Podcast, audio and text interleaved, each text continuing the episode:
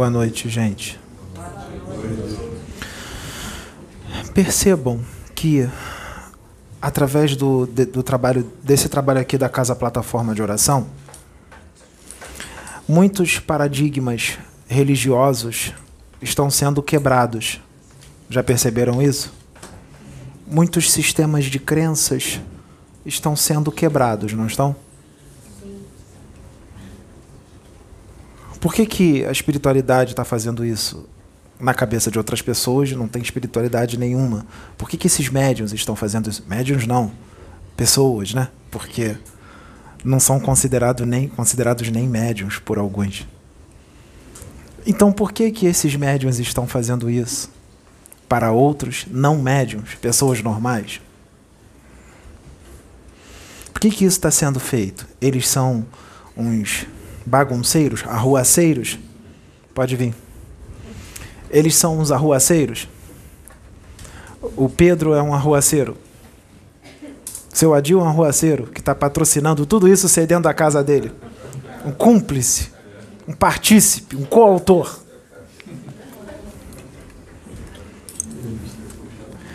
Então, o Pedro é um grande hipnotizador, um grande hipnólogo. Olha quanta gente, quantas pessoas ele hipnotizou. Olha, temos mais de 600 pessoas aqui, 133 mil inscritos hipnotizados. Ele é muito bom, não é? É um hipnólogo e tanto. Pois eu digo que não foi o Pedro que fez isso. Foi de cima. Deus arrebata multidões, o Criador. Ele só usa um instrumento, ou vários instrumentos, para ser a sua voz e um canalizador da sua energia. Um canalizador da sua luz. Mas para ser um canalizador da luz de Deus, tem que deixar o ego de lado e deixar a centelha trabalhar. Deixar ele agir. E isso não faz de você melhor do que ninguém. Todos podem fazer isso. Qualquer um. Não é um privilégio para o Pedro, nem para a dona Sônia, nem para a dona Sabrina. Todos podem fazer isso. E os desígnios do Criador são incompreensíveis para os seres humanos deste planeta, desta civilização. Os seres humanos desta civilização, eles conseguem compreender os desígnios de Deus até um certo ponto. Depois disso, não mais. E esse até um certo ponto é bem pouquinho. Uns compreendem um pouquinho mais, outros menos. E a maioria está no bem pouquinho. Então, quando Deus começa a ser um pouco mais ousado, que Deus faz isso. Ele não tem pressa. Ele espera os filhos. Mas chega um momento que ele precisa ser um pouco mais ousado para aqueles que estão muito preguiçosos já há muitos milênios. Está preguiçoso. Ele fala: chegou a hora de eu ser um pouquinho mais ousado. E aí ele faz. E aí é tudo com ordem e decência lá, por ele. Mas no meio daqueles que não compreendem, parece ser uma grande confusão. Uma grande confusão, uma grande loucura. E não é. Tá tudo perfeito. Tudo perfeito. Tudo como deveria acontecer. Só que para isso, nós precisamos de espíritos que são chamados de revolucionários. Revolucionários. Ou seja, espíritos que fazem. Espíritos que, mesmo quando às vezes ficam preocupados, será que isso aqui ficou legal? Será que não exagerou? Será que vão entender? Eu acho melhor a gente dar uma segurada nisso aqui. Manda esse vídeo para mim, para eu ver ele de novo, porque eu estou preocupado. Mesmo com tudo isso, mesmo ficando às vezes triste ou chateado com alguma coisa, ou preocupado com alguma coisa, vocês já perceberam que mesmo com tudo isso, eles fazem? Levanta e faz. Então, esses são Mahatma Gandhi, Martin Luther King, Jesus Cristo, Siddhartha Gautama, Zoroastro, Ramatiz, Akhenaton, Allan Kardec, Chico Xavier, são aqueles que fazem. São os revolucionários que vêm para mudar a forma de pensar de uma humanidade e vêm para ajudar a essa humanidade a evoluir e expandir a consciência dessa humanidade. Expandir. Porque senão não anda. Tem que vir sempre um desse. Eu falo isso referente ao planeta Terra, porque em outros planetas não precisa ser dessa forma. Aqui tem que ser. Ainda, ainda isso. Já não era para ser mais, mas ainda é. Então, são espíritos que fazem. Percebam que quando eles fazem, já sentiram o que, que acontece? Vamos lá, vamos colocar a nossa mente para raciocinar. Jesus Cristo, ele fez, não fez? O que, que aconteceu por ele ter feito? Zombado, escarnecido, humilhado, torturado e morto. Não foi isso? Tá bom. Paulo de Tarso, que também é um desses, que faz. O que, que aconteceu com Paulo de Tarso? Expulso de cidades, preso toda hora, espancado toda hora. Não foi isso? Paulo de Tarso é um desses. É um desses que fazem. Não importa o que as pessoas vão pensar, principalmente pessoas que habitam um planeta ainda. Um planeta não, coitado do planeta. Uma humanidade muito atrasada e que não entende Deus. E quando não entende, faz essas coisas. Age com fúria. Ou quando você quer tirá-las da zona de conforto ou da ilusão, também agem com fúria. Não todos, tudo bem? Senão aqui estaria vazio. Vocês estão fora dessa. E outros que estão assistindo aqui também estão fora disso. Mas a maioria não, está dentro disso. Porque Deus traz as coisas na hora certa. Porque tem pessoas que já estão preparadas para isso e esperaram isso. E muitas dessas pessoas, antes de reencarnarem, foi avisado para elas que esse momento chegaria e que seria uma oportunidade grande para a evolução delas. Elas já encarnam sabendo disso. Então, quando as coisas começam e se mostram, como aconteceu aqui, vocês sentem. Vocês não lembram, mas sentem, porque lá no plano espiritual foi avisado. Teve uma reunião grande. Que reunião é essa? Reunião com muitos espíritos, e bota muito nisso. E sabe quem foi o orador da reunião? Foi o Mestre, Jesus, que falou para todos. E ele falou baixinho, mas todos ouviram. Por que, que todos ouviram? Porque ele se conectou a todas as mentes e ele falou para todas as mentes. Não precisa gritar. Não precisa nem de tecnologia avançada. Ele se liga a todos e fala para todos e todos ouvem. Então, é tudo muito bem planejado. Então não tem como dar errado, porque é de Deus. Não tem como dar errado. E esse planejamento que foi feito ele acontece no Brasil. No Brasil. Com a sede no Rio de Janeiro. Mas não é só no Rio de Janeiro. É em todo o Brasil. É que o Rio de Janeiro ascenderia todos os outros estados que teriam que ascender. E não eram os estados, mas sim os espíritos que estão nesses estados reencarnados.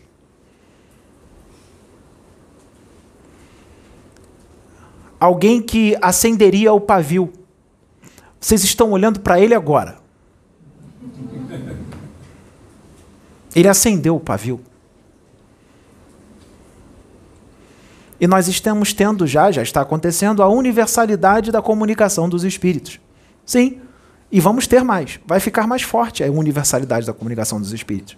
Vai acontecer aqui, vai acontecer lá, acolá, cá,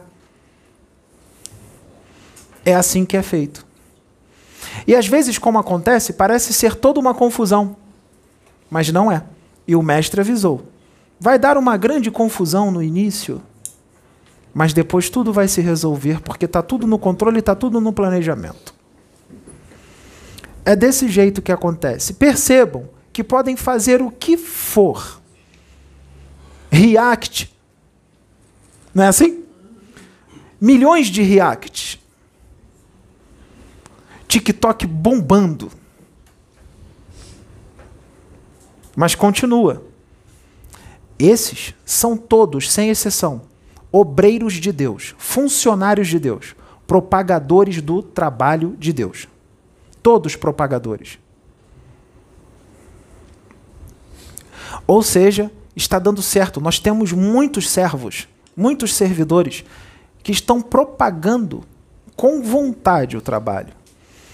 Quando mandam, às vezes, alguns vídeos para o Pedro, o Pedro sente algumas coisas, mas ao mesmo tempo ele pensa: que maravilha, o nosso trabalho está sendo maravilhosamente propagado. Então, nós vamos continuar.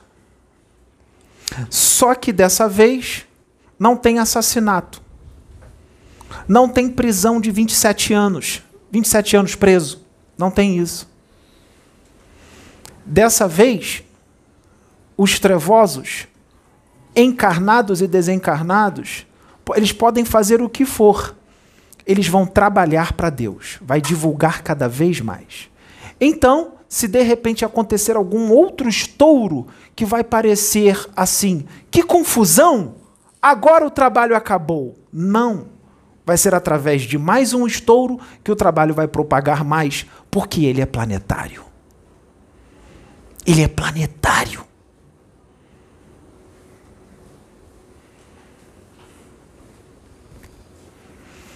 Ele é totalmente planetário. Só que vai além. Porque tem certas palestras e certas coisas que acontecem que não nos cabe dizer agora, porque será mal interpretado e não será compreendido, não é o momento, que são transmitidas em tempo real para outros mundos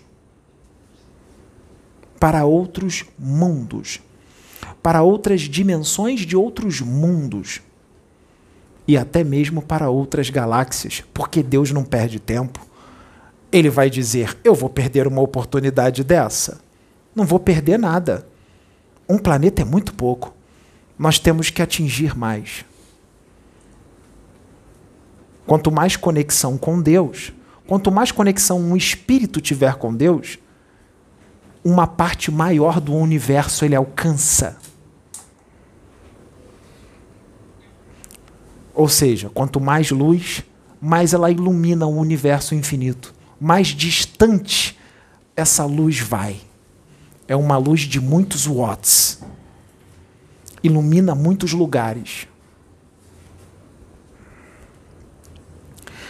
Jesus Cristo, ele escondeu para aquele povo quem ele era?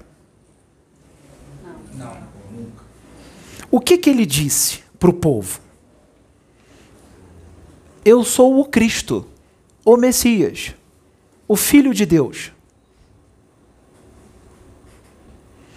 O que, que ele disse para aqueles sacerdotes? Antes que Abraão existisse, eu sou. Não foi assim? Ninguém vai ao Pai senão por mim primeiro. Tem que passar por mim, porque eu sou o filho. Não foi isso que Jesus disse? Quando ele estava com uma coroa de espinhos na cabeça. Ah, não, coroa de espinhos não tem. Tem ou não tem? Tem livro que diz que tem, tem livro que diz que não tem. Vamos esperar. Quem sabe no futuro próximo essa informação não vem e muitas outras que serão consideradas heresia. Sim, porque fazem dele um santo e ele veio para ser um homem com uma expansão de consciência estrondosa, com conhecimento estrondoso, mas era um espírito, criatura, como vocês. Apenas muito mais evoluído. Só isso. Então, quando ele ficou frente a frente para os poderosos daquela época, perguntaram para ele: Diga para mim você é o Cristo? E ele diz: Sim, eu sou. Não. Você o diz. Você é o Cristo? Ele disse: Você já disse. E aí o poderoso fala assim para ele: Para com isso. Não fala isso, não. Desmente isso. Fala que você não é, porque eu tenho o poder de te soltar e fica tudo bem. Você vai viver sua vida. Eu te solto. É só você dizer que não é.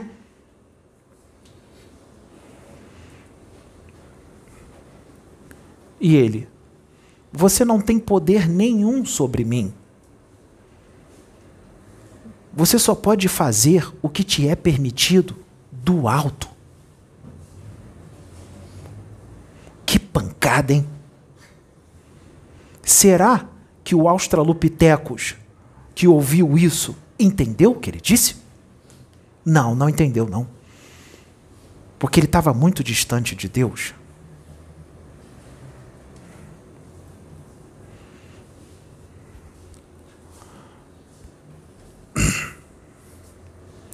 A mesma coisa é agora.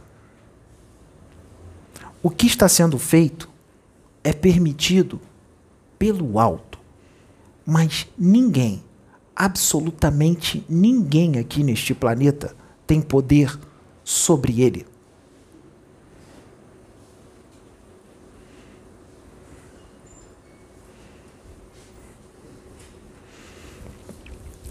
Então, ele não hesitava em dizer quem ele era. Então eu pergunto para vocês: Jesus, o Cristo, é vaidoso? Jesus, o Cristo, é arrogante? Jesus, o Cristo, é prepotente? Jesus, o Cristo, tem o ego muito inflado? Jesus, o Cristo, naquela época, estava fascinado? obsediado?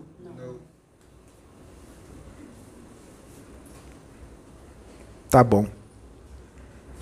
Tudo bem. E ele disse quem ele era. Agora, nós temos muitos missionários aqui reencarnados, espíritos evoluídos, que todo mundo esperou e ansiava para vir. Vocês querem que eles se escondam ou que eles se apresentem para vocês? Se eles se apresentarem para vocês, é vaidade? Eles são arrogantes se eles falarem quem eles são, de onde eles vieram? Não. Eles estão apenas falando a verdade, não é isso? Sim. Sim, tudo bem. Então, já que nós temos que apresentar todos, aqui temos um. O Sérgio é a reencarnação de Zoroastro. E eu não estou brincando. Eu estou falando sério. TikTok vai bombar agora, hein? O YouTube também. Você veio para isso, né? Apanhar em prol da evolução deles. Não é só o Pedro. São muitos. São muitos.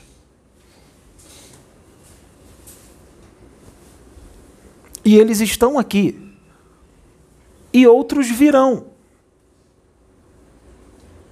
E o trabalho a ser feito vai ser totalmente diferente da sua religião, da sua doutrina, da sua forma de ver as coisas, diferente da sua expansão de consciência, diferente da sua evolução espiritual, diferente da sua visão estreita. Eu falo isso para os ortodoxos, não todos, não fiquem com raiva da gente diferente dos ortodoxos, diferente daqueles que acham que o universo se resume a mil perguntas, ou a uma Bíblia totalmente modificada, escrita por homens.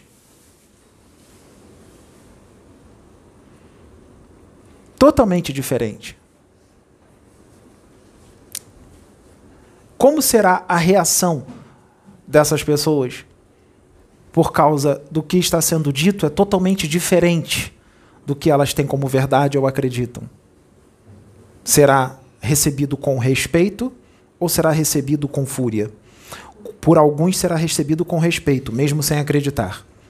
Ficarão no silêncio deles e respeitarão, sim. Outros acreditarão e outros ficarão furiosos. Tudo misturado. cada um no seu nível evolutivo. Ninguém é obrigado a acreditar. Percebam que os que não acreditam, não acreditam com respeito. Porque quando olham para o Pedro, sentem amor pelo Pedro, porque vê o Pedro como filho de Deus. Se tem conexão com Deus, tem que amar a todos, inclusive o Pedro. Então, quando ele olha para o Pedro, mesmo não acreditando, você o vê como um filho, não é? Ou como um irmão. E aí você sente um amor gigantesco por ele, porque ele é filho de Deus, igual a você. Então você diz: Não acredito, mas eu respeito o rapaz. E respeito os espíritos que estão canalizados com ele. Ou não acredito que tem espírito, não tem problema. É só o rapaz sozinho no animismo, não tem problema. Respeito o rapaz. Essa é a atitude de um espírito evoluído, adiantado, um pouco mais adiantado, sensato, maduro. Agora, qual é a atitude de um chimpanzé? Balançar os galhos, gritar.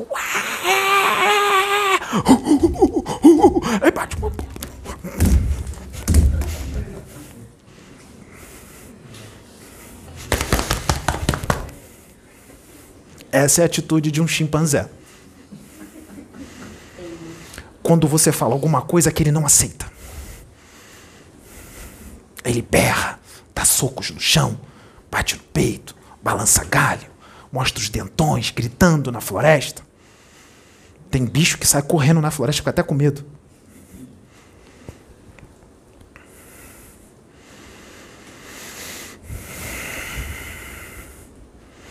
Então, mas na Terra nós não temos chimpanzés, nós temos Homo sapiens sapiens. Então aqui não vai ter isso. Não é? Afinal, Homo sapiens sapiens, na escala evolutiva, é adiantadíssimo, né? Pega. Como é que eu vou falar para que não pareça. É, porque distorcem tudo, não é? Distorcem tudo.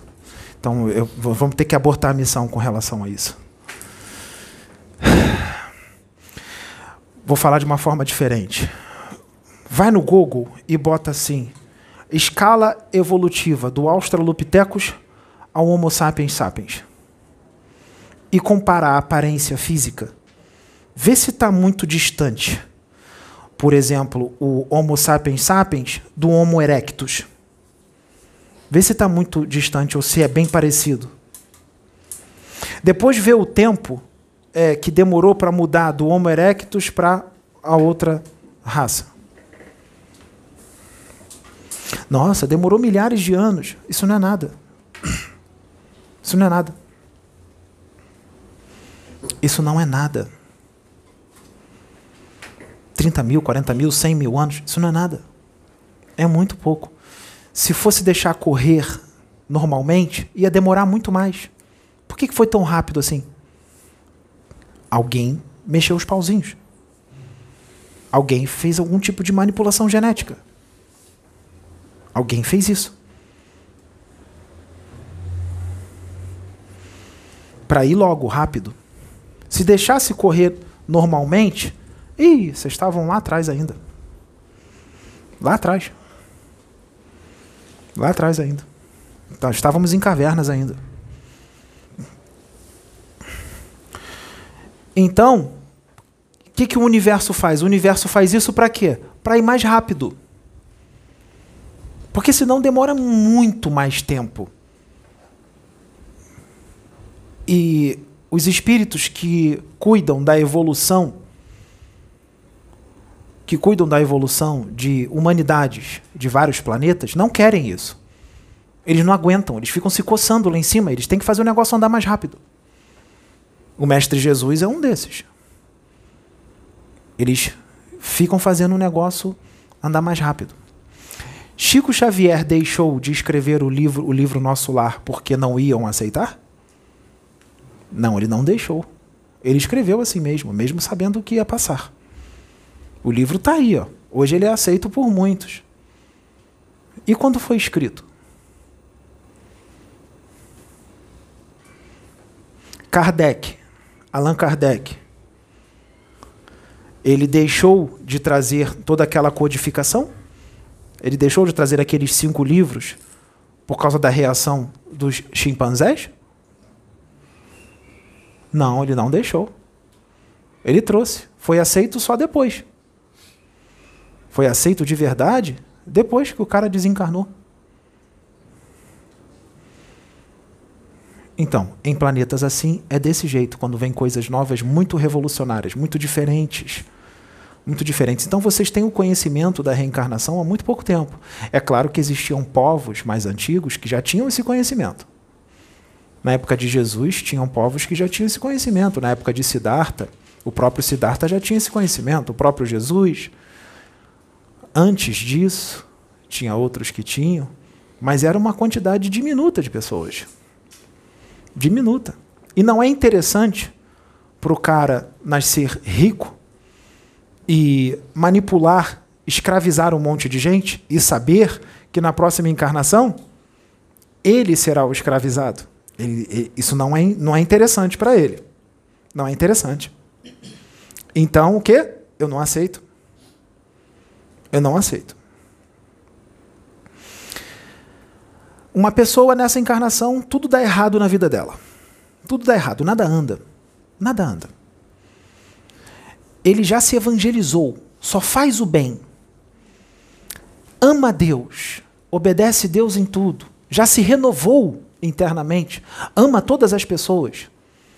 E as coisas continuam dando errado.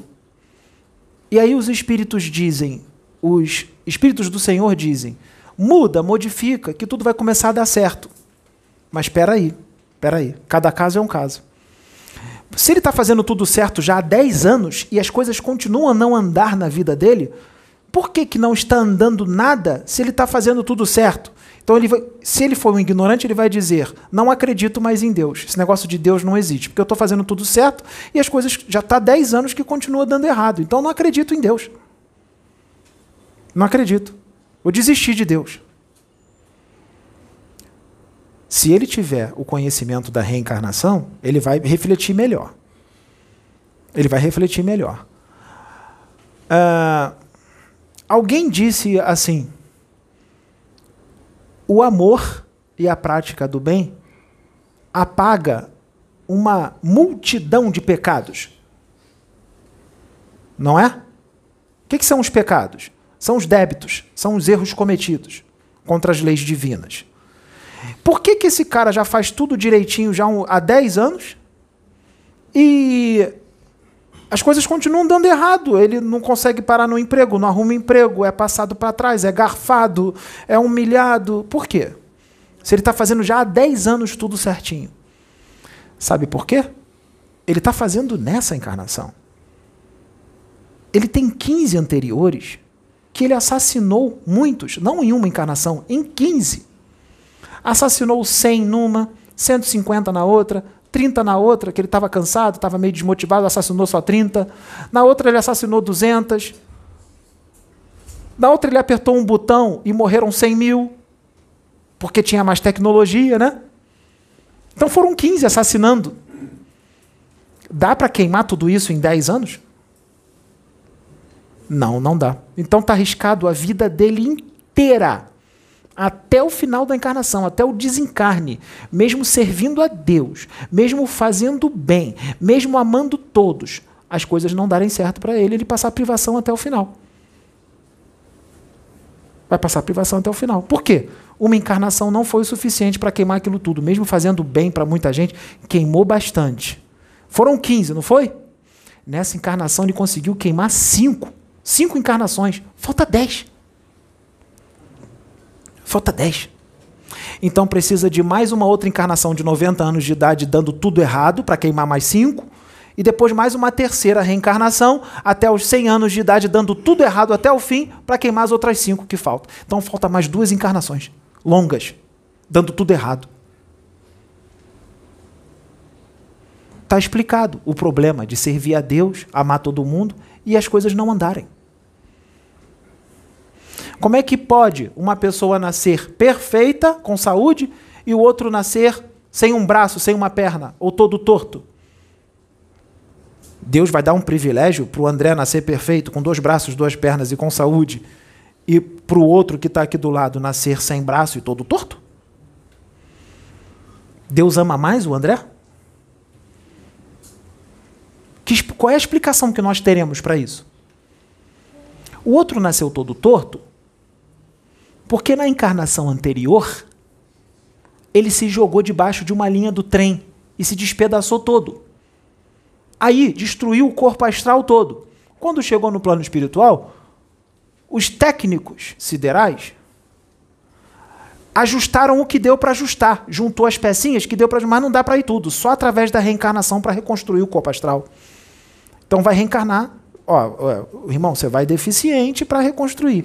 E uma encarnação só não será suficiente. Nessa primeira, você vai nascer sem os dois braços e sem as duas pernas. Aí vai dar uma reconstruída, tu vai viver 35 anos. Na outra, tu já vai vir com dois braços e só sem as duas pernas. Na terceira, aí nós terminamos de completar, de reconstruir. Aí você nasce perfeito na terceira. Eu acho que vai ter gente pensando duas, três ou dez vezes antes de se jogar na linha do trem, né? Vai ter gente pensando um pouco antes de se jogar debaixo da linha do trem. Ah, mas e se alguém me empurrar e eu cair debaixo da linha do trem? Aí entramos num dilema, hein? Ele não se jogou. Alguém empurrou ele. O trem passou e despedaçou ele todo. Se você estiver fazendo o bem, se você for uma boa pessoa, vai ter um benfeitor ali do teu lado. Ah, mas por que, que o benfeitor deixou? Desígnios de Deus. Ele pode impedir o guardião, mas se deixou é porque tem alguma coisa. Pode ser kármico, você tem que ser jogado. Mas como você está fazendo muito bem, você vai ser jogado. Sabe o que, que o guardião vai fazer? Quando você estiver caindo, antes do trem passar por cima de você, ele vai cortar teu cordão de prata e vai puxar o teu espírito. Ele vai cortar o teu cordão de prata e vai puxar o teu espírito e o corpo se despedaça lá. Tu já saiu, corpo astral inteirinho. Com permissão de Deus. Ah, mas ele tirou minha vida. Não. Quem tirou foi Deus. Deus deu a permissão para ele. Filho, vai lá, corta o cordão de prata e tira. Aí você tem a minha permissão. Ou ele não é um servo de Deus, o guardião. É um servo de Deus. E ele obedece às ordens de Deus. E aí fica tudo bem. Mas e se for um, um bandido, um assassino de muitas pessoas, um traficante de entorpecentes que está ferrando com a vida de um monte de gente vendendo entorpecentes, destruindo famílias? Ah, aí, se ele for empurrado, ninguém vai tirar o espírito dele, não. O espírito dele vai ficar ali com cordão de prata e tudo, e o trem vai passar. E vai acontecer a mesma coisa que aconteceu com aquele que se suicidou se jogando na linha do trem. É. Vai ser desse jeito. Então é melhor fazer o bem, né? É melhor fazer o bem. Porque isso daí vai ser só o início, né? Depois tem o sofrimento no plano espiritual, que é bem forte e depois nas próximas reencarnações expiatórias.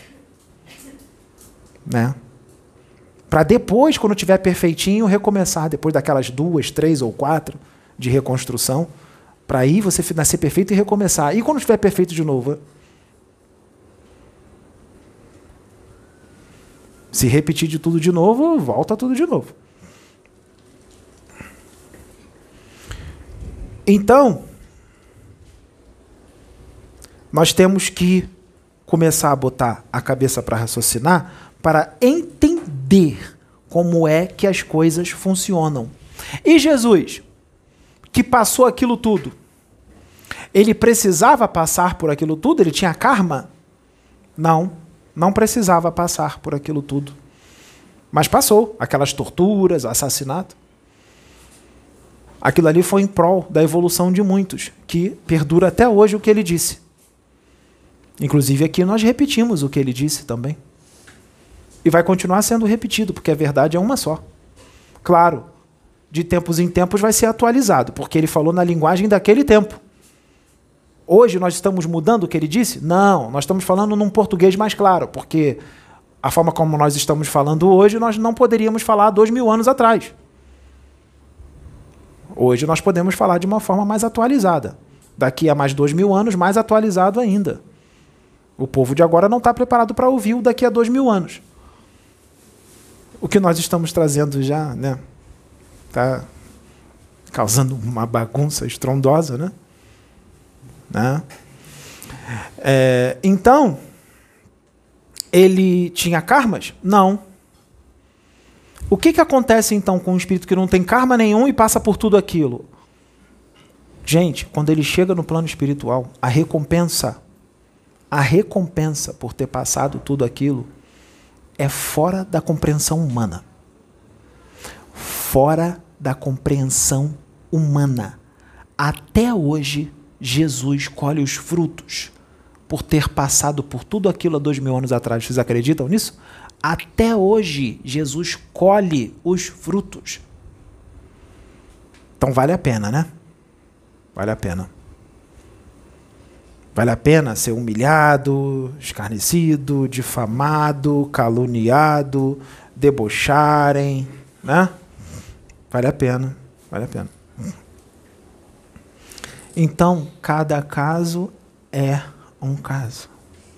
Cada caso é um caso. Mahatma Gandhi precisava passar pelo que ele passou? Não. Não precisava. E quando ele morreu? Tinha que morrer naquela hora? Sim. Já, já fez o que tinha que ser feito. Já fez o que tinha que ser feito. E a morte transformou ele num mártir.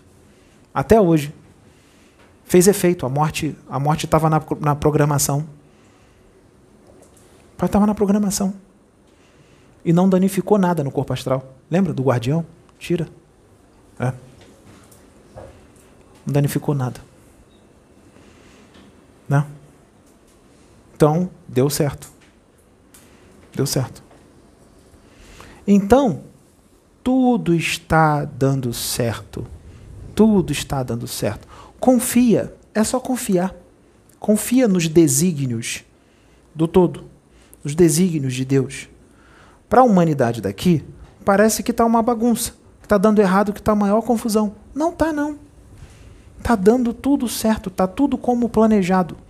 Se não fosse feito da forma que foi feito no início, aqui estaria vazio. Estaria vazio. Se só aparecesse, não exortasse ninguém, falasse só, Ama, amai uns aos outros, sem corporação, só Pedro, Dona Sônia, Sabina sentadinho aqui, só falando de amorzinho, de Bíblia.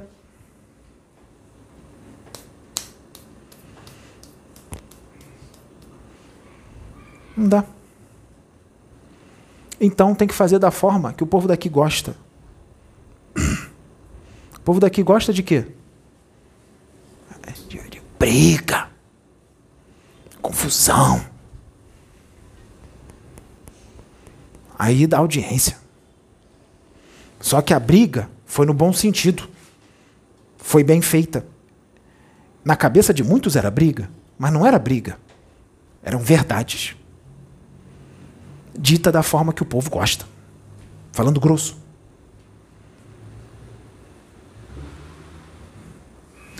Se, se fizermos um reality show aqui, Reality show na casa plataforma de oração. Aqui é grande, né? A gente podia fazer, né? Tem piscina, churrasqueira. É grande. É, seu Adil? A gente fecha tudo, coloca a câmera em tudo quanto é canto, mas não pode botar os médios aqui, não. Aqui estão fazendo reforma íntima, então não vai ter briga. Tem que botar aquelas pessoas que não fazem reforma íntima. Bota 20 aqui dentro, preso. Sabe como é que vai ser, seu Adil? Quando todo mundo chegar, oh, caramba, você aqui, rapaz! Uma semana, seu filho da mãe! Uma semana passou, seu, né? Aí vai dar audiência. Aí tem meninas e meninos, né? Meninas e meninos. Então, você fica com ela. Aí, de repente, o, o, o chega um, um, um, cara que antes de vir para casa vi, ficou três meses à base de frango e alface.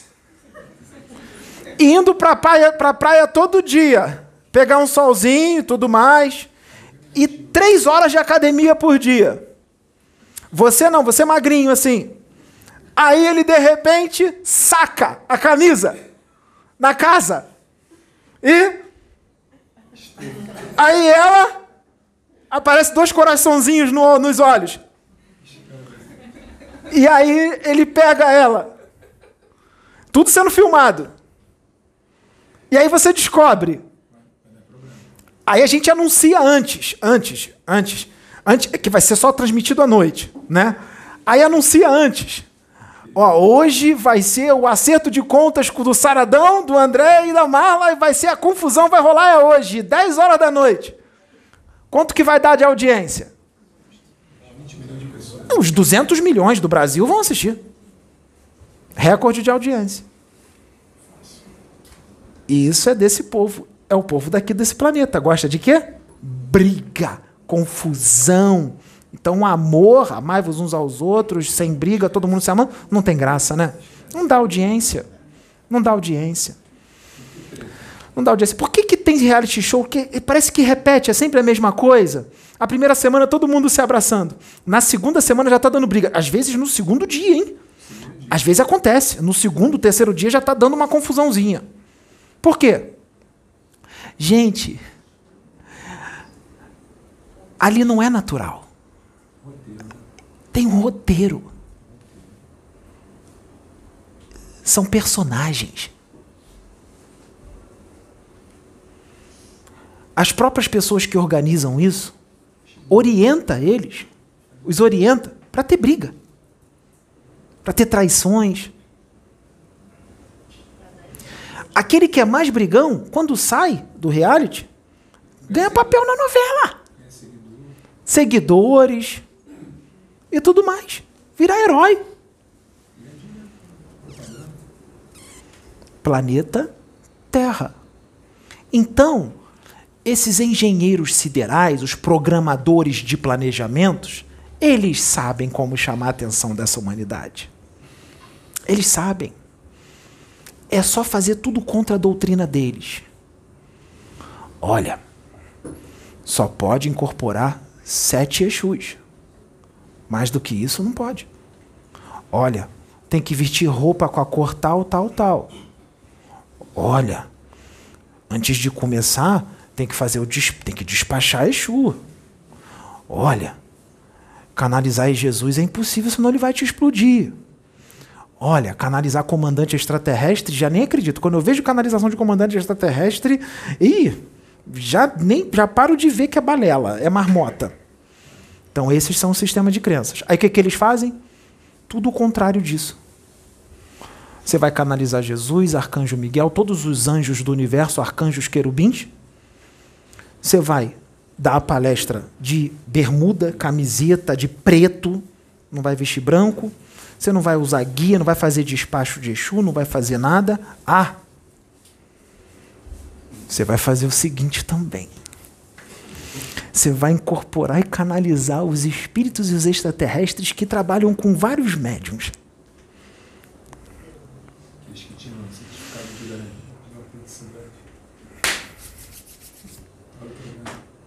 É só fazer isso. Aí chama atenção. Foram eles que planejaram?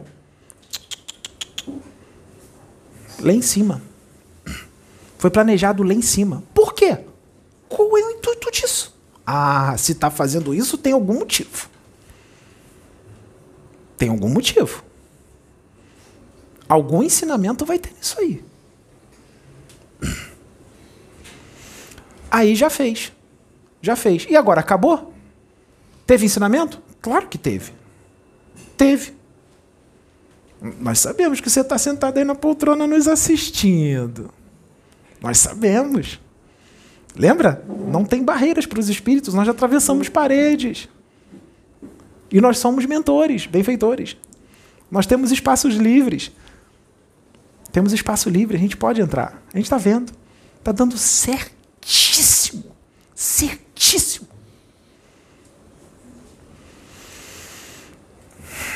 E agora acabou? Paramos por aí? Não, não acabou não. Não acabou não. Não acabou não. Deus quer mais.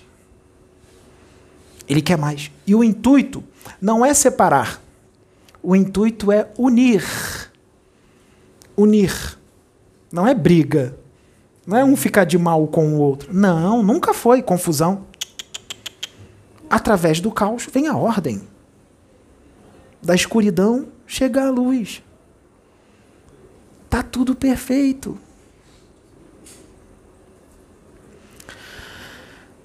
Como é que eu vou dizer?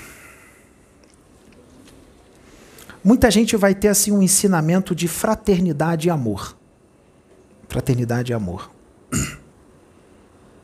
Fraternidade e amor, uma lição e tanto que não vai ser só um, não vai ser um fingimento. Não vai ser um fingimento.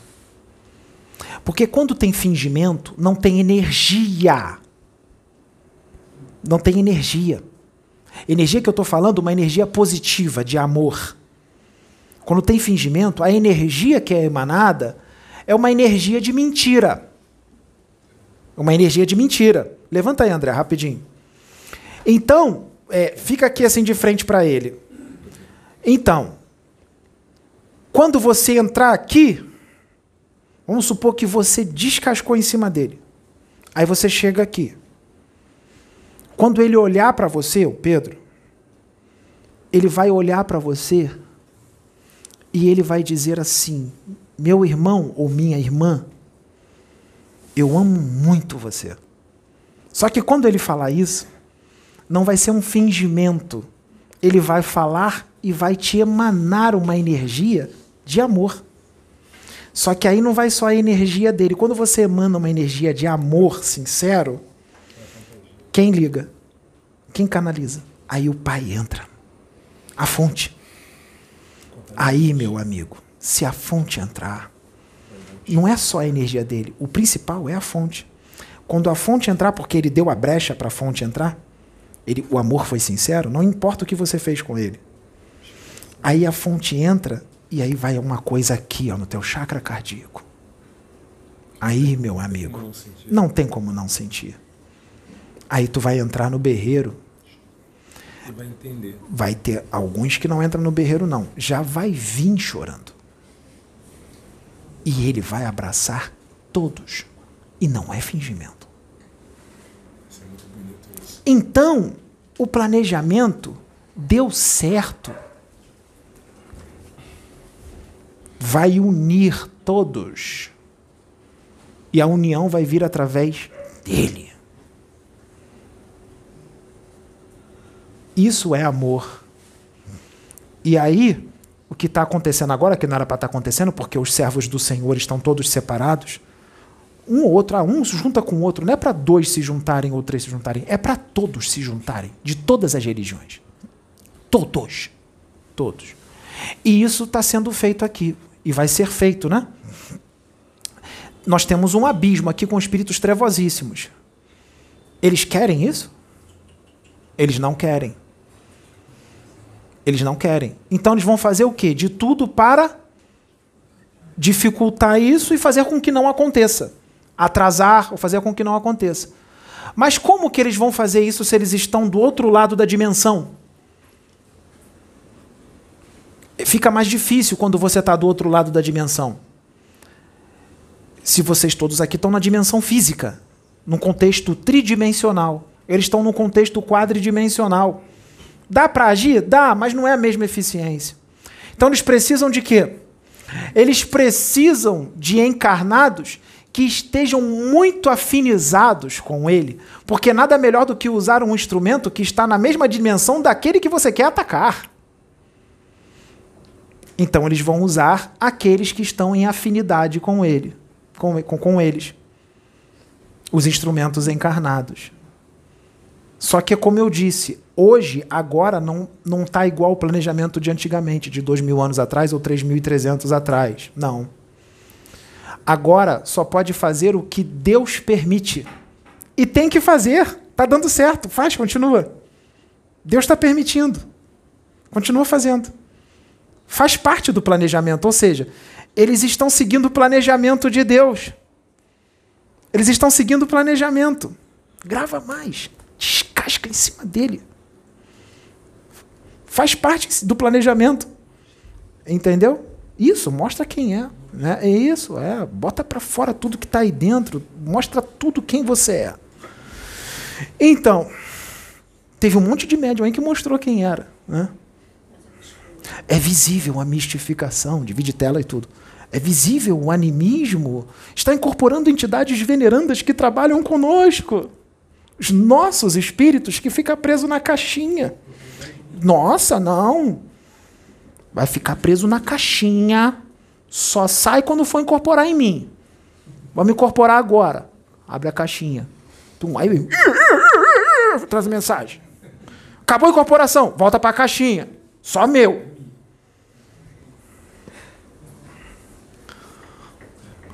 Então,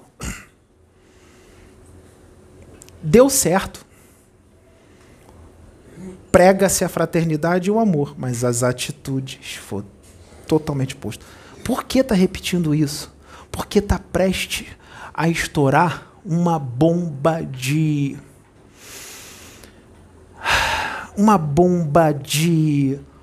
Uma bomba de. de muita. Muita luz. E aí, se falar em um vídeo só, ele se perde. Hum, tem que ser vários para ficar registrado. Porque quando a informação é jogada, não tem mais como tirar. E aí, quando as coisas acontecerem, as pessoas vão voltar nesses vídeos. E aí o ensinamento vai ser geral. Porque vão dizer, eles avisaram.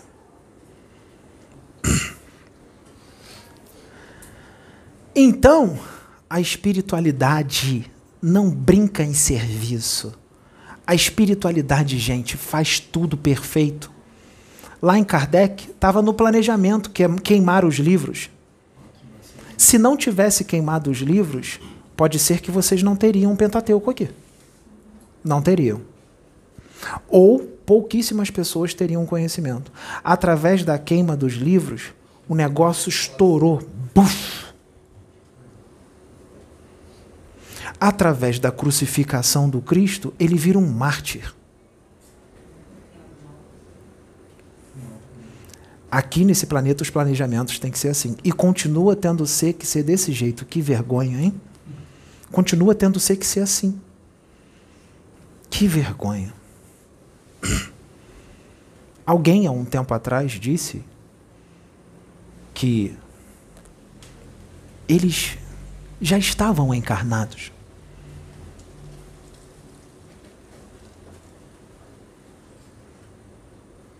para fazer um trabalho, para dar continuidade a um trabalho. Só que não era só aquilo, era aquilo e muito mais. Porque a humanidade desse planeta aqui não adianta você só falar. Só falar não dá muito ibope. Você tem que tirar um coelho da cartola. Tem que tirar um coelho da cartola. Você tem que pegar uma bola de gude botar no bolso dele e depois enfiar a mão no seu e dizer: a bola de gude está aqui. E ele bota a mão no bolso, a bola de gude não está mais. Tem que fazer isso.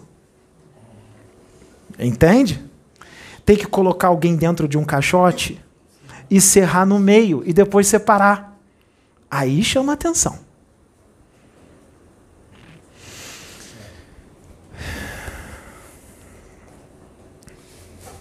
Teve um tempo atrás que eu disse que tinha um fio longo aqui de um pavio que tinha sido aceso.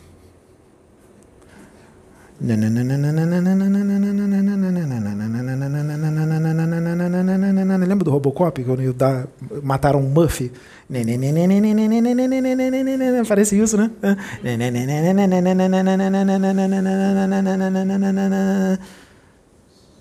Ih, rapaz, o pavio tá igual do Wolverine, curtinho. Lembra do Wolverine? Qualquer coisinha pisou no pé dele, ele ficava em fúria. Pavio curto.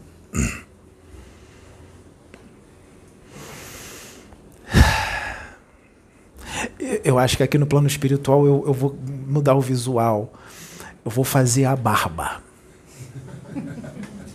Vou fazer minha barba espiritual. Há um tempo atrás, quando eu estava encarnado aqui, eu disse que eu era um spiritual playboy. O Pedro também, spiritual playboy. De bata. Ó, estilo. 48 centímetros de braço. Spiritual playboy.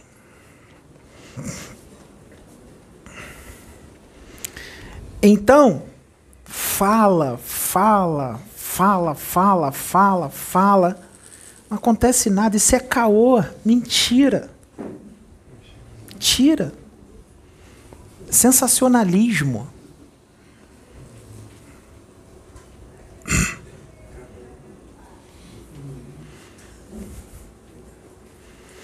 Os planejamentos desses planejadores de reencarnações, de missionários, os planejamentos são feitos pelo Cristo. Lembra no domingo que o espírito dele se manifestou aqui? Você viu o que, que o espírito dele disse? Da rodinha, com a fonte no meio, que dizem que é inalcançável. Quando o espírito tossiu, eu parei de assistir.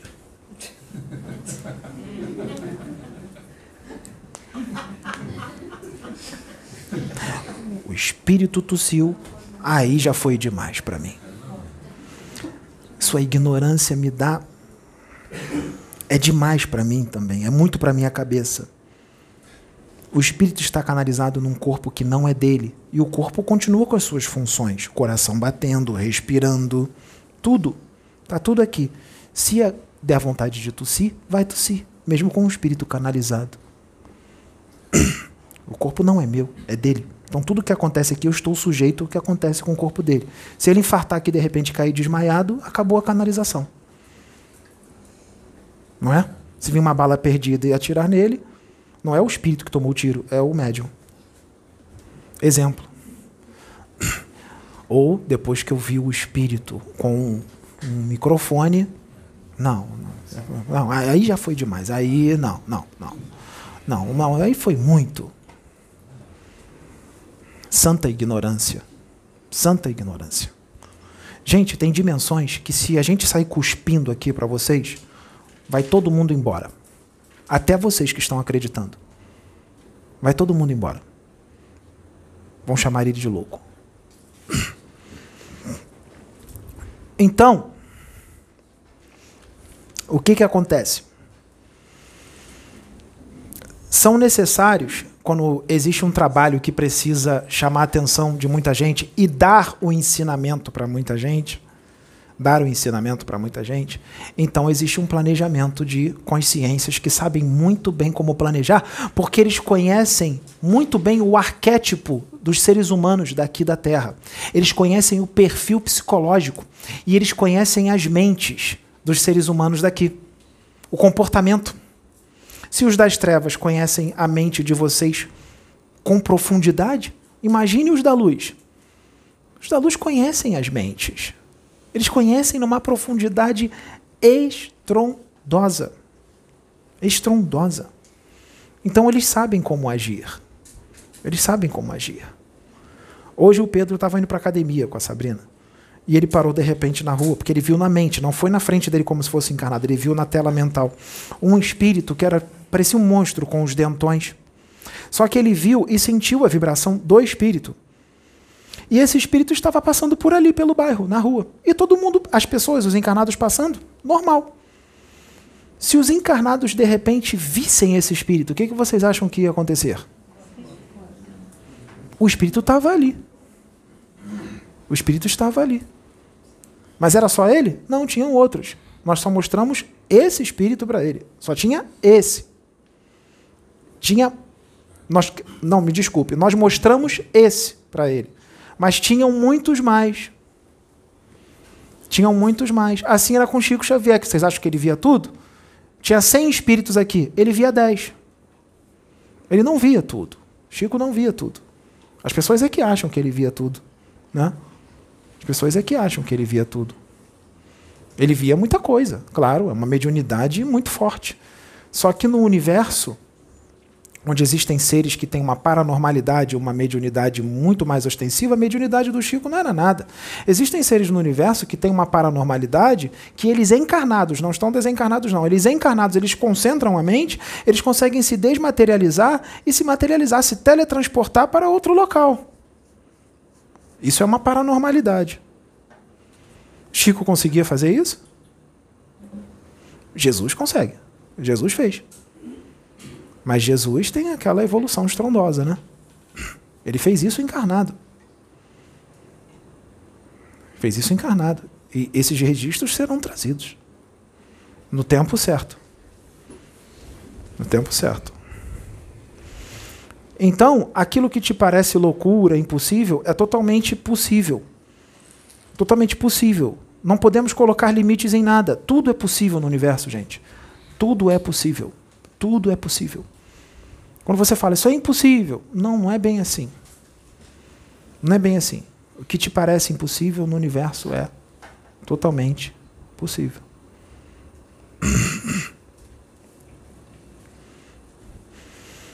A limitação é que é grande, porque o seu cérebro físico induz você a enxergar como realidade apenas o que é material, sendo que existe uma realidade extrafísica muito mais expandida. E aí, quando você vai tentar explicar isso para alguns, não é compreendido, porque existem vários níveis evolutivos aqui e níveis de expansão de consciência. Então, tem gente que você vai ter que dar uma segurada. O Pedro estava com dois amigos essa semana. E aí, ele não toca no assunto em determinado lugar, porque a maioria ali é, melhor nem falar. Não, tá agarrado a céu e inferno só e, e pronto. Né? Anjo, demônio, ainda pensa nisso, um Deus com barba, e aquela coisa toda. Então você já viu, né? Tem que ficar calado, né? Senão, não, vai se estressar, vai se estressar. E ele não quer se estressar, ele quer ficar zen. Então, fala as coisas da Matrix, né? E, ou então de acordo com a religião deles, de acordo com como eles, como eles acreditam. Aí fica tudo bem, aí não tem estresse. Só que aí, de repente, um chegou. Tinham dois, né? Um, dois, do, um dos dois começou a falar dos Anunnakis. Hum. Veio falar para o Pedro. Junto com o outro do lado. Perguntando para o Pedro como é que foi o negócio de manipulação genética e tudo mais. E aí o Pedro o Pedro começou a tentar explicar. Aí o outro que estava do lado, não, não, isso é muito viagem para minha cabeça. Fica vocês dois aí com a loucura de vocês. Não quis nem ouvir, já saiu de perto. Já saiu de perto. Para vocês verem, começou a falar da realidade. Olha como é que é programado, olha a hipnose dos negativos. Isso é, isso é, isso é obra dos reptilianos, gente. Para agirem dessa forma. Isso é hipnose. É a maioria aí que está nisso. Você vê que o comando deu certo na hora, quando começou a falar, fica com a loucura de vocês aí, vão embora. A hipnose lá é essa, para falar essas palavras e sair. Não voltou. Não voltou. Não voltou. Você acha que o que perguntou, só porque perguntou dos Anunnakis, tem a consciência expandida? Não tem, não. Quando Pedro começou a falar, ele entrou em colapso. Ele começou a ficar, sabe o quê? O Pedro estava falando manso, explicando para ele. Sabe o que, que começou a ficar? Ele começou a ficar irritado. Olha a hipnose. Ele começou a ficar irritado com o que o Pedro estava falando. E o Pedro percebeu a hipnose. Que aí entrou o assunto da reencarnação, porque tem que entrar. E aí ele começou a, irritado, começar a falar: e se isso não existir? E se a gente morreu e acabou tudo? Quando ele disse isso para o Pedro, a gente já falou na mente dele: para. Olha o que ele disse. E se morreu, acabou. Como é que Pedro vai trazer um conhecimento para ele aprofundado e tentar explicar para ele que ele tem sete corpos? Não vai entender? Não. Não vai. Ele infarta ali mesmo. Não vai. Está entendendo o tamanho do problema? E aí mudou de assunto. Não tem como continuar, gente. Não tem como continuar. Não tem como. E isso é a maioria da humanidade daqui. Percebam que vocês, quando tentam falar a realidade como ela é, não são todos, mas muita gente entra em fúria. Já percebeu isso? Isso é hipnose. Para continuar, gado. É gado. Gado. Todo mundo é gado. Ó, é só isso aqui, todo mundo andando em fila indiana né? Sininho no pescoço tocando, mu. É gado. É gado. Tenta tirar da Matrix. Olha aqui. Tem outros aí que tenta tirar da Matrix. Esse aqui também está tentando tirar da Matrix. Perceba a fúria que vieram para cima dele. Uma coisa, uma coisa é o APOC querer te tirar da Matrix. Uma coisa é o APOC querer te tirar da Matrix. Outra coisa totalmente diferente é o Neo querer te tirar da Matrix. O APOC, se tentar te tirar da Matrix, vai ter um efeito legalzinho, mas não causa tantos danos. Mas o Neo, quando ele tenta te tirar da Matrix, causa um dano muito grande. Então, não vão ligar muito para o. Mas o Neil, ele é um problema. Ele é ameaça. Ele é ameaça. Alguém entendeu o que eu disse? Sim. Ele é ameaça. Até porque o filme traz uma realidade. O filme traz uma realidade e uma profecia. Gente, vou repetir. O filme traz uma realidade e uma profecia de algo real. De algo que já estava em curso na vida aqui real, que na verdade é uma ilusão, né? Mas aqui os humanos daqui dizem que aqui é a vida real. Não. Ih, não, não, não, não, não. Não. Era uma profecia de algo que já estava em curso. Em curso. Em curso. E que já começou. Então, quando você sai da Matrix. E, e, quando você sai já é um problema, porque vai vir todo mundo em cima de você. Mas quando você sai e ainda tenta tirar um, um, uma humanidade inteira da Matrix, ah, meu amigo, aí ela toda vai vir para cima de você. Ah, vai. Vai. Vai, porque os agentes vão usar todos os seus instrumentos encarnados para destruir a sua ideia. Todos os seus instrumentos. Nós temos reptilianos encarnados, tá? Até porque a, a, a mente reptiliana aqui é, é poderosíssima, é forte. Não, aqui na Terra não tem mente reptiliana, não. Que, que negócio é esse de mente reptiliana? O que, que é isso? Eu não sou um réptil. Vamos lá, vamos ver se a humanidade daqui tem mente reptiliana. Tem gente egoísta aqui no planeta Terra? Tem gente sedenta de poder? Tem gente prepotente? Tem gente arrogante? Aqui tem um ditado que cola muito com o planeta Terra: farinha pouca, meu pirão primeiro. Eu primeiro, você depois. Tem agressividade aqui, violência?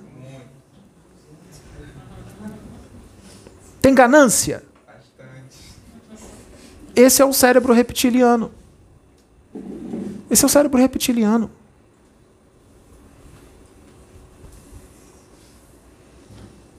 Esse é o cérebro reptiliano. Aqui tem fraternidade? Tem, mas é diminuto. Aqui tem amor? Tem, mas é diminuto. O reptiliano, o cérebro reptiliano ainda está maior. Só que tem gente que vive em fraternidade e amor, mas não causa nenhuma revolução, fica quietinho ali na dele. Aí não causa. Não, não causa muito dano. Aí os reptilianos não ligam. Mas se você começar a querer, você já vive em fraternidade e amor, mas se ficar só você e sua família ali, não incomoda tanto. Mas se você falar assim, não, é, é, eu estou vendo que os outros não vivem que nem a gente aqui. É, nós temos que propagar essa forma de vida nossa, de fraternidade, amor e paz. Então vamos começar a propagar no bairro primeiro. Tenta fazer isso. Tenta propagar no bairro. Não é no planeta, não. Tenta propagar no bairro, para você ver o que vai acontecer. Propaga no bairro o amor e a fraternidade para ver. Os reptilianos vão vir com tudo para cima de vocês. Vocês não vão enxergar. Mas eles vão usar os seus instrumentos encarnados que se afinizam com ele. Se afinizam. Como é que acontece um processo de simbiose espiritual? Afinidade. Afinidade.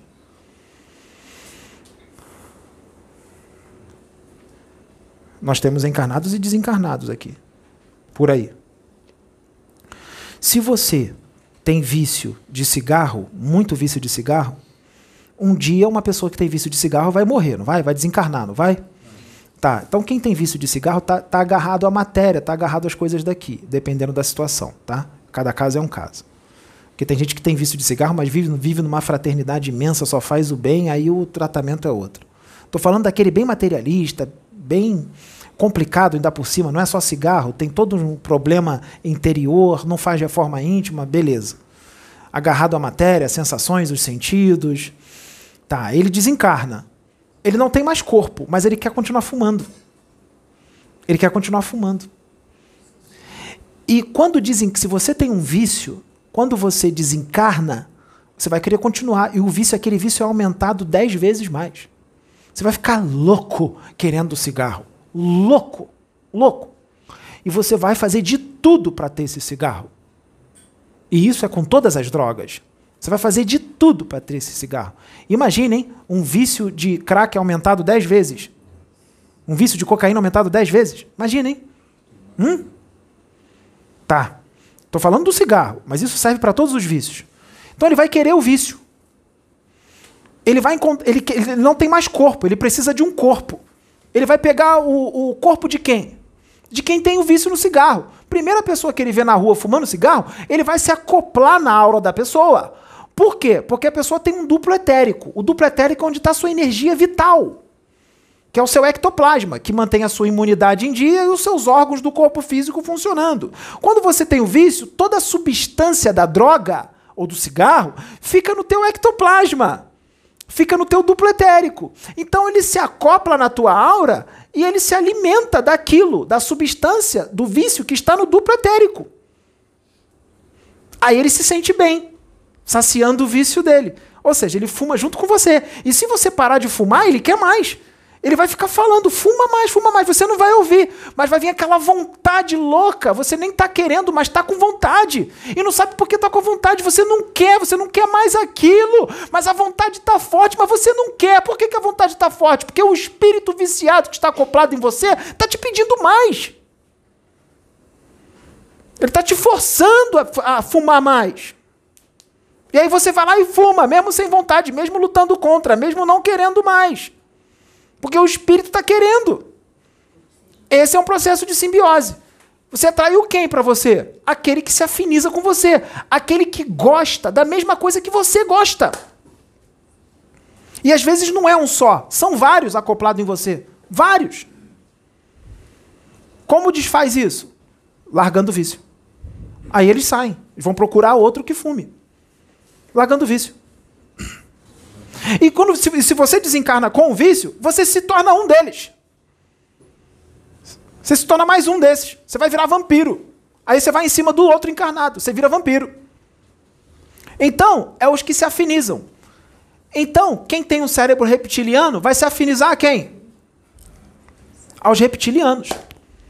Aí os reptilianos vão te dirigir. Os espíritos vos dirigem. Aí os reptilianos te dirigem. Então, todo o trabalho da luz que, que vier na internet, para mim, se for um trabalho desse, que é para expandir mesmo, para trazer o novo, para as pessoas pararem com essa visão mística, religiosa e entender que tem um universo com um planeta, com seres de outros mundos, e que o negócio não é religioso como muitos pensam, ah, isso aí vai abalar as trevas. Então, eles vão se acoplar em quem? Nos seus instrumentos encarnados que pensam igual a eles. Maledicentes. Maledicentes. Sim, quando você começa a falar mal de alguém, ofender, caluniar, injuriar, cometer esse tipo de crimes, porque é crime, então, o que, que acontece? O reptiliano vai logo para cima de você. Você vira instrumento dele. Você vira instrumento dele. Aí ele te usa como uma marionete, vergonhosamente usado como uma marionete. Ah, mas eu não acredito. Eles começam a gargalhar. Eles adoram quando você não acredita. Adoram. Pergunta pro Pedro. Ele já ficou frente a frente com um reptiliano? Com um lagartão desse tamanho aqui, de dois metros de altura? Pergunta para ele. Nós levamos ele lá. O lagartão furioso com ele, violento, agressivo, igual um monte de encarnado que tem aqui, afim, afim dele, né? Afim, afinizado. Igualzinho. Igualzinho. Furioso com ele. Então, para o reptiliano ficar furioso com ele, é porque ele está incomodando, né? Porque ele está incomodando. Senão o reptiliano não ficaria furioso com ele. Se ele estivesse fazendo tudo que o reptiliano quer, o reptiliano ia tratar ele a pondeló. Não, vem aqui, vem aqui. Não, isso é bem tratado. Lá na base do reptiliano, ia ser bem tratado. Instrumento. É bem tratado. Pão de ló. Se ele ficou furioso, é porque o cara está incomodando. Está fazendo as pessoas pensarem. Está fazendo as pessoas pensarem muito. Né? Tá fazendo as pessoas mudarem. Ou será que não tem ninguém ali que está assistindo que largou as drogas? Não tem ninguém ali que largou as bebidas, não? Que largou o cigarro? Que largou a promiscuidade? Tem gente ali que está assistindo que deixou de ser agressivo e violento e está mais calmo, mais sereno, mais em paz? Eu acho que tem bastante, né? Então isso vai incomodar os reptilianos, porque estão deixando de ter o cérebro reptiliano. E os reptilianos não querem isso. Eles querem o cérebro reptiliano aqui, na Terra. Eles não querem. Quanto mais emissários eles arregimentarem, melhor. Sim, aqui tem bastante. Tem bastante em afinidade com eles. E tem muito. Tem muito, tem um monte. Nossa, eles adoram religiosos ortodoxos que entram em fúria quando você fala alguma coisa diferente do que eles acreditam. Aí eles reagem, né? Reagem a público, né? Para dizer que aquilo tudo é uma balela, é uma mentira, porque está contra a doutrina dele, gente de visão estreita, ignorante, que não tem visão ampla, não, não tem evolução espiritual também, né? Eles adoram esses religiosos ortodoxos de todas as religiões, todas espírita, umbandista, candomblé, evangélico, não é a religião o problema. O problema são as pessoas ortodoxas. A religião não. As religiões são maravilhosas. As religiões são lindas, todas. São lindíssimas, gente. A católica é muito bonita, a evangélica é linda, a umbanda é linda, o candomblé é muito bonito, o espiritismo é bonito. Todas as religiões são, religiões são lindas. Deus fala em todas, de acordo com a sua crença. Por isso que tem que se unir todos, cada todo mundo se respeitando. Não tem problema. Você acredita desse jeito? Beleza. Não tem problema. Vem cá, tu é meu irmão, tu é filho de Deus também. Ah, você é ateu? Beleza, não tem problema. Vem cá, eu gosto de você, eu te amo. Vem aqui, vamos fazer o bem. Depois que o ateu desencarnar, quando ele chegar lá no plano espiritual, ele vai ver o plano espiritual e, e o problema acaba. O problema acaba. O cara está encarnado está na ilusão, está no esquecimento. Deixa. Às vezes o ateu ali é um espírito mais evoluído. Um espírito mais evoluído. Kardec era evoluidíssimo era cético. Programação. Programação dos seres angélicos lá da rodinha no sol. Programação. Vai nascer cético, tá? Mas depois. Mas você percebe que, mesmo sendo cético, as atitudes são totalmente fraternas, são totalmente evoluídas, né? Sim. Por isso que você vê, vocês veem um monte de ateu, gente boa, que só faz o bem. Por quê? É evoluído. Mas não acredita em Deus, não acredita na espiritualidade. Não tem problema. Quando ele desencarnar, chegar lá, se ele for evoluído, ele recobra as lembranças, ele vai lembrar. Ele lembra rapidinho quem ele é, ele lembra rapidinho qual foi a encarnação anterior, a outra, a outra, a outra, porque quanto mais evoluído, você lembra das outras encarnações.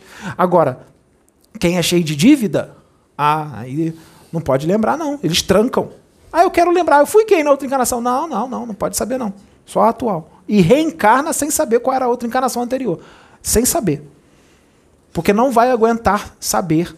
Não vai aguentar saber sobre si mesmo. Não vai aguentar se conhecer. Não vai aguentar, não vai suportar. Aí o cara pode se transformar num ovoide. Já pensou? Aperta um botãozinho na cabeça dele e lembra de, de pelo menos umas três encarnações passadas que ele fez umas coisas bem complicadas. Sabe o que acontece? Ele vai sentir uma culpa tão estrondosa que ele vai se autodestruir ali, vai se transformar num ovoide ali. Então não pode lembrar. Aí fala assim: não, é, é, isso acontece lá, tá? Nas colônias. Isso acontece. Não, eu vou me controlar. Eu tô pronto. Eu aguento. Aí eles não deixam. Mas tem um caso ou outro que eles fazem assim, tá bom, então eu vou te mostrar uma, uma, não é, não é encarnação inteira não, uma atrocidadezinha só de uma encarnação passada, da, da encarnação anterior a essa que você desencarnou agora, da anterior. Vou mostrar uma atrocidadezinha, sendo que ele fez várias. Aí mostra uma atrocidadezinha. Ele falou, que estava preparado, não falou? Aí quando mostra, nossa senhora. Mas é um berreiro, rola no chão, se joga, chora. Imagine se mostrasse tudo o que fez. Imagine. E se mostrasse as outras? Tem gente que não precisa nem mostrar as outras, só mostrar a anterior toda, já, já, já ovoidização. Ovoidização. Ah, explode o corpo astral. É desse jeito, hein? É desse jeito que acontece com um monte de gente lá embaixo. Com um monte de gente. Assassinou 50. Nossa, desencarna. Porque enquanto está aqui encarnado, o corpo físico está segurando você aqui na terceira dimensão. E mantém você no esquecimento, as coisas são bem menos intensas, as faculdades do espírito estão todas diminuídas por causa do corpo físico. Saiu do corpo físico, desencarnou, as coisas aumentam muito, de um para um milhão, não é de um para cem, não, não é de um para mil, nem um para dez mil, não, e nem um para cem mil. É de um para um milhão que aumenta as sensações. Um para um milhão. Aí, meu amigo, aí a culpa vem forte de todos os crimes que foram cometidos contra o próximo, contra as leis de Deus. Todos os crimes. E aí o processo de ovoidização com alguns vai bem rápido.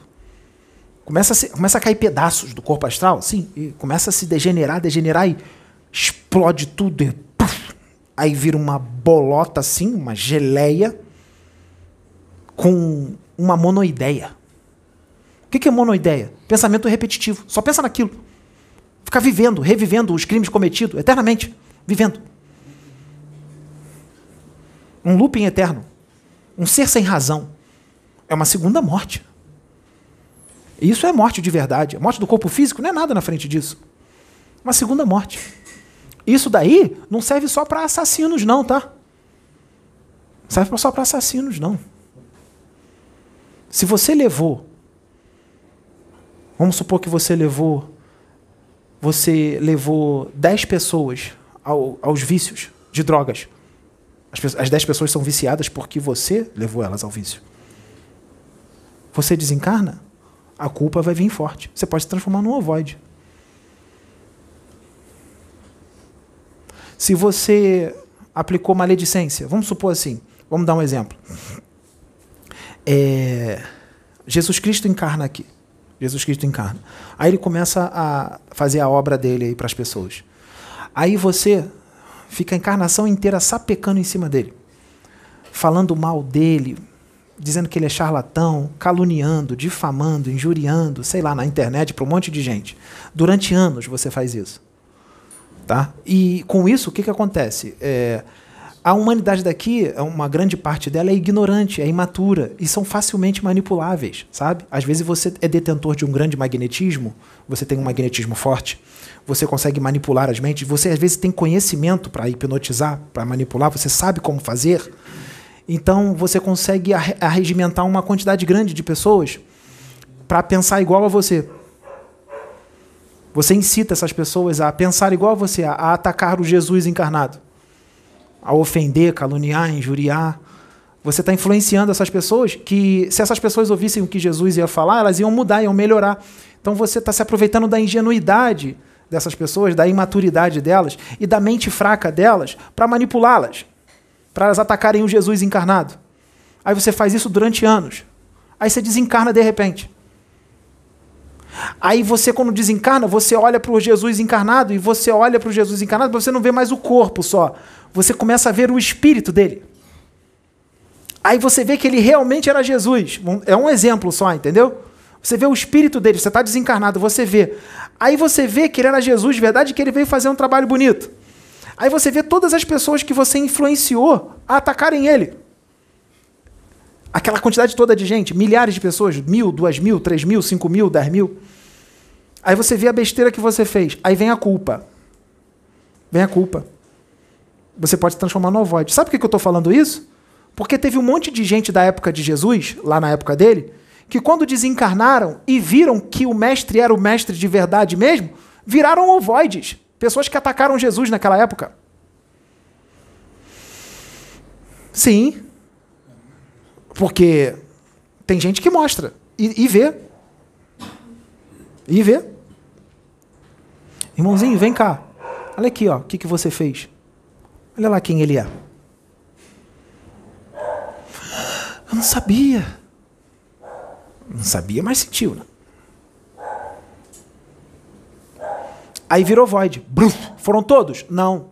Não, porque tem uns ali que já eram bem trevosos mesmo reencarnados e já conheciam o mestre mesmo, já sabia que era ele, tanto é que quando viram o mestre, sentiram e já sabe que é opositor a eles e ataca mesmo e ainda ficou feliz lá, achando que venceu, ficou comemorando, porque viu ele assassinado, sendo que perdeu, né?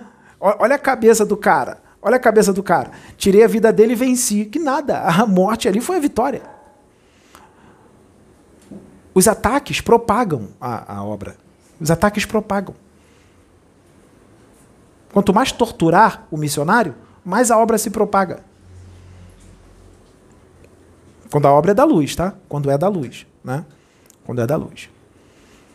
Então, tem gente que quando viu o mestre, que quem ele era, depois que desencarnou, né? Viu o mestre, se transformou no ovoide. A culpa é culpa, culpa. Sabe o que, que é isso?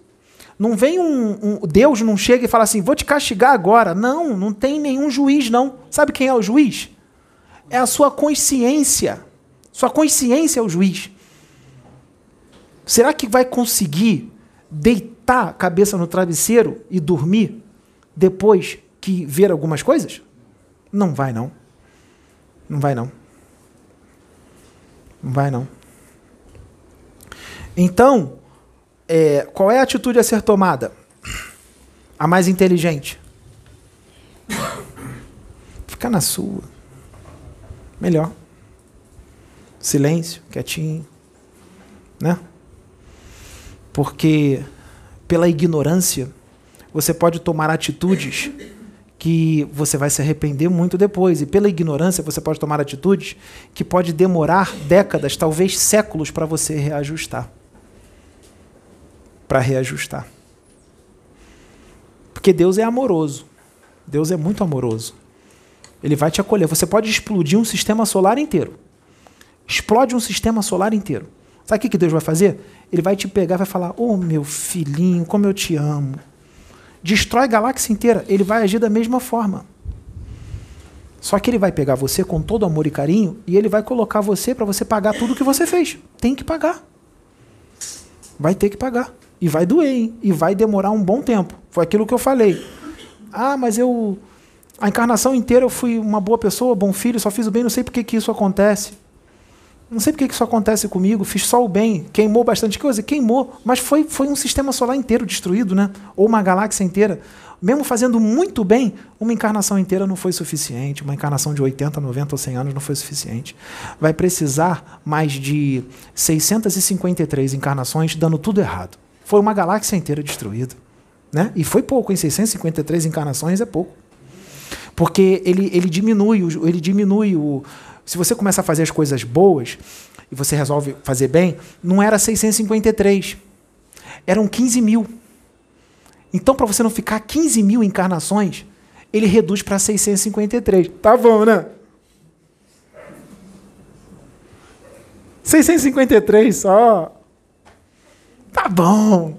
Dando tudo errado, mesmo fazendo bem. Aí você vai falar assim: não mereço isso. Vai falar assim: filhinho, vem cá. Abre a telinha aí. Olha lá você explodindo a galáxia, com milhões de planetas dentro e, e incontáveis seres.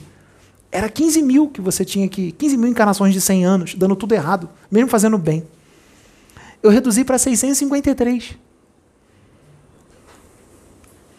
Ah, mas 653 é pouquinho.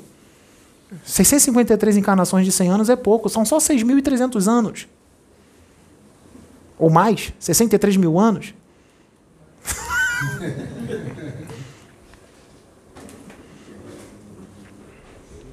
e aí? É melhor pensar duas vezes, né? Antes de. Né? Antes de.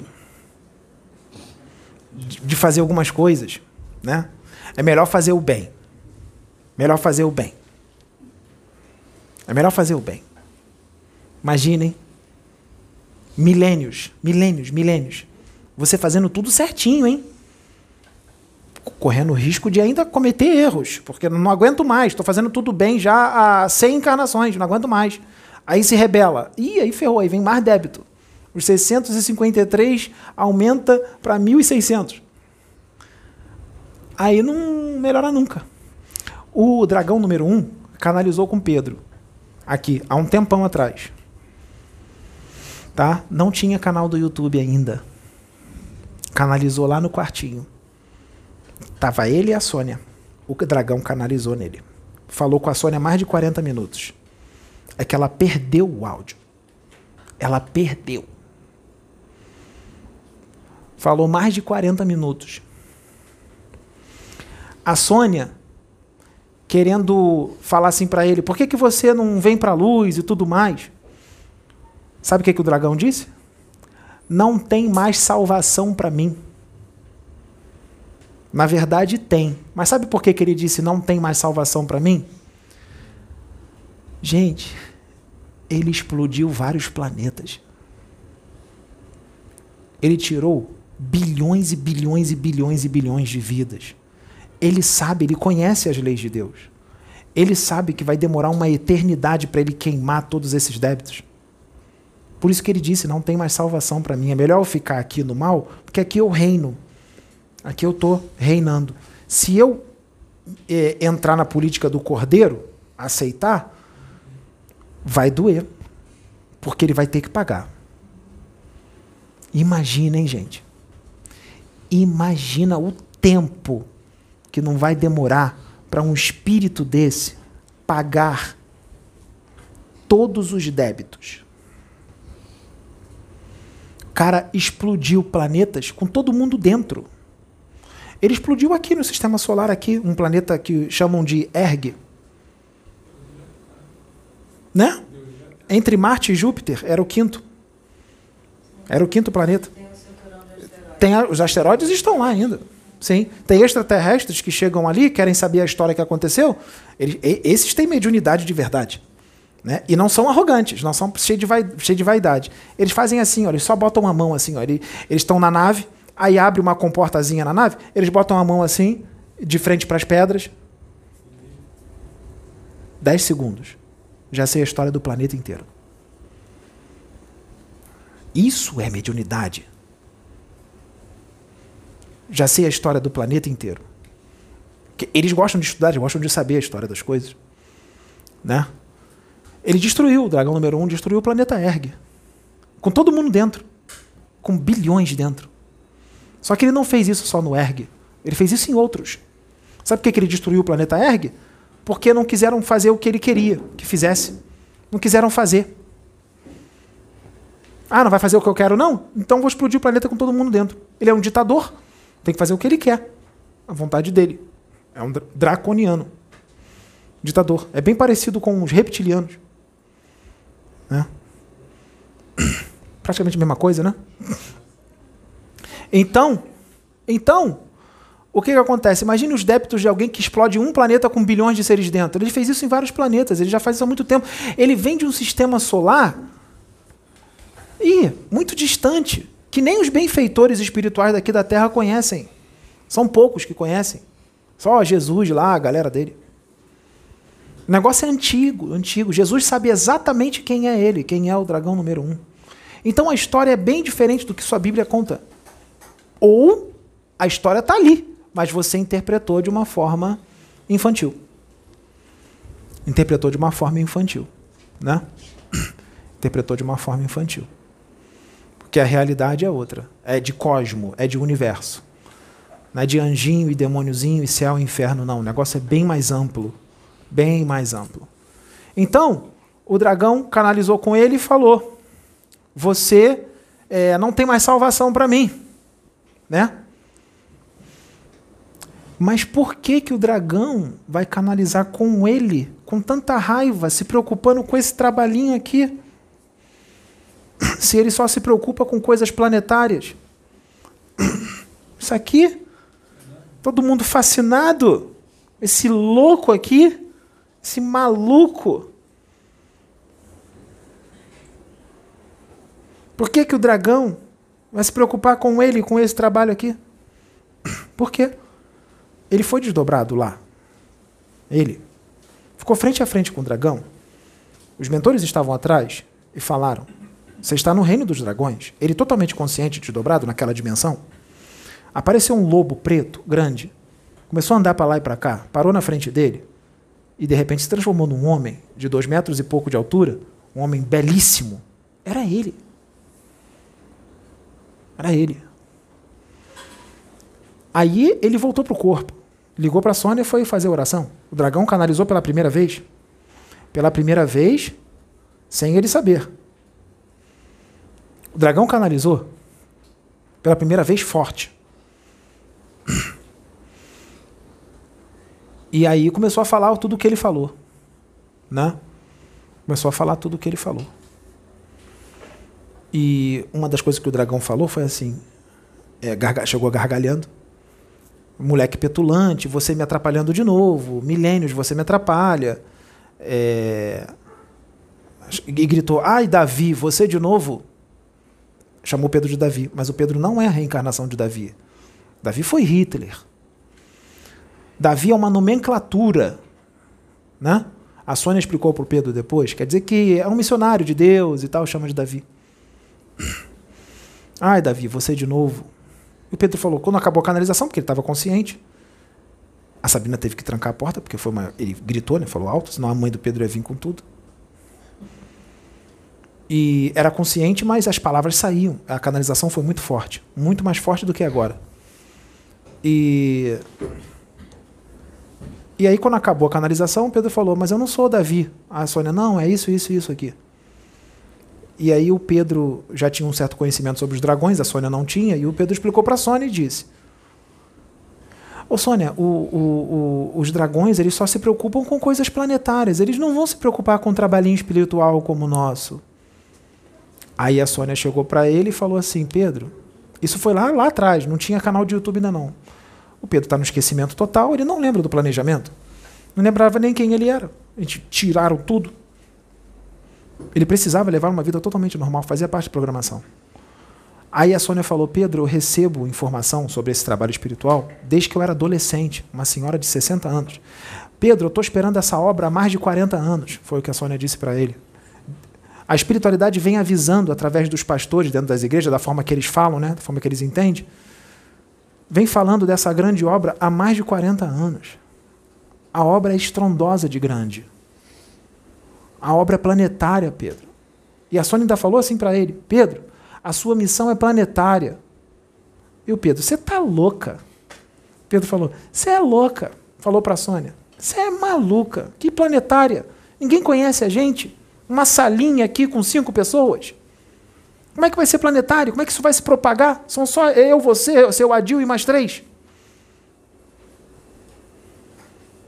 A Sônia falou para ele, Pedro, a obra é planetária. Tua responsabilidade é grande. Deus já te deixou você brincar bastante, acabou.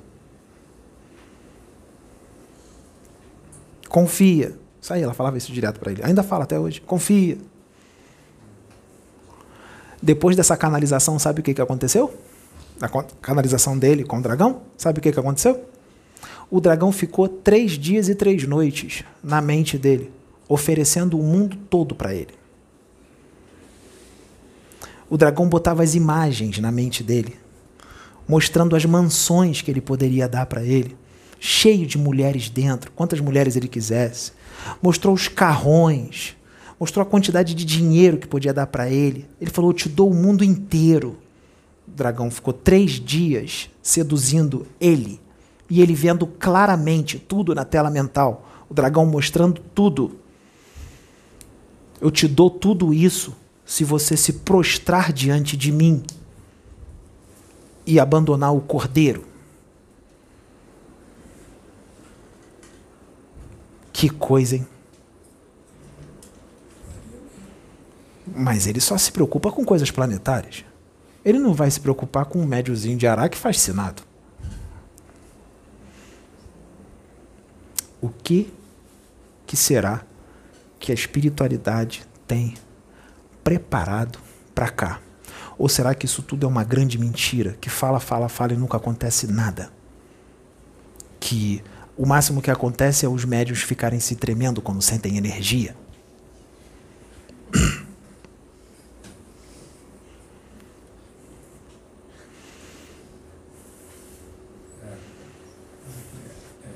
que será? Essa casa não passa de um. não tem nada espiritual. Ele é que é um ótimo ator. Né? O dragão número um se manifestou aqui, estava na cola dele, querendo destruir com o trabalho. Ele foi lá e ficou frente a frente com ele.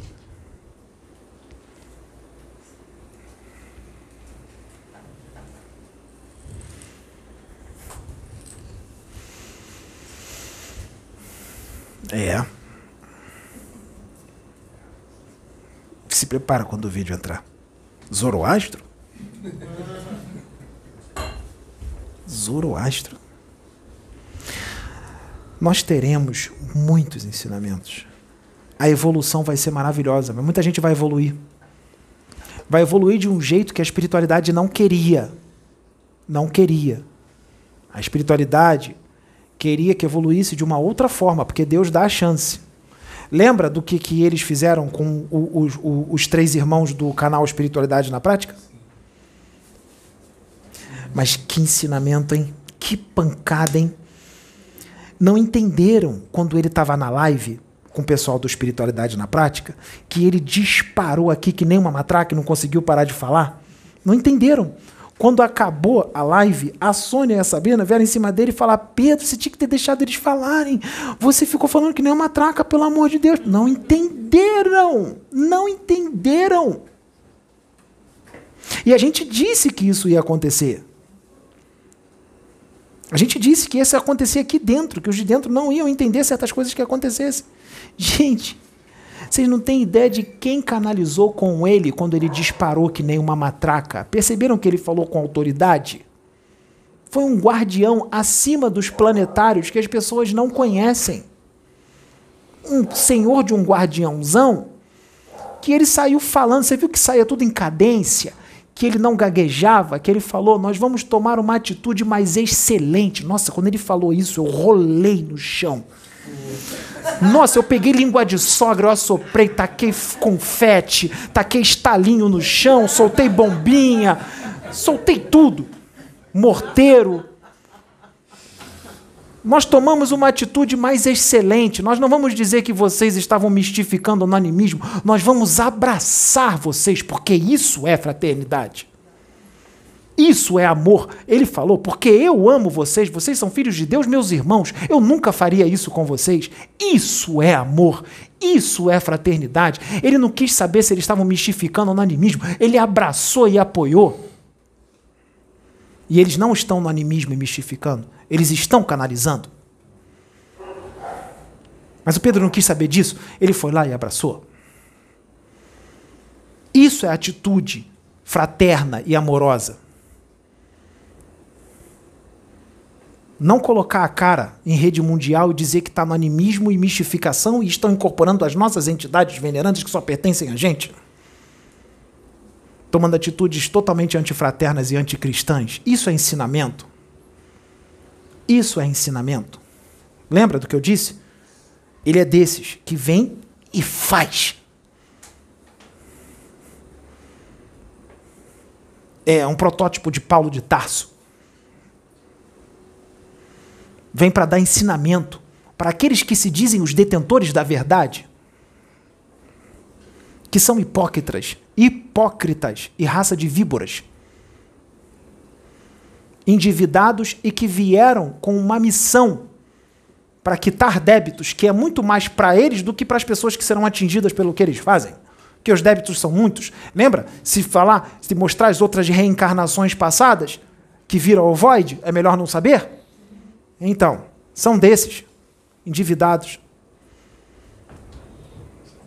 Porque médium aqui na planeta Terra é a pior raça que existe.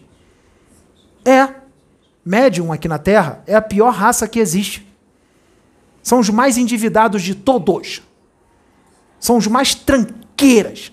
São os mais ruins. São os mais podres.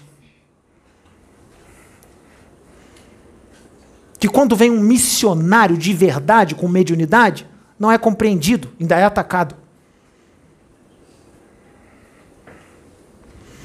Lá atrás, Paulo de Tarso, era usado dessa forma aqui. Ele falava amoroso com quem estava direitinho, mas quem estava na rebeldia, ele falava com autoridade assim. Falava mesmo, por isso que prendiam ele, por isso que espancavam ele, porque ele chegava lá e falava mesmo. Não tinha medo de ser espancado.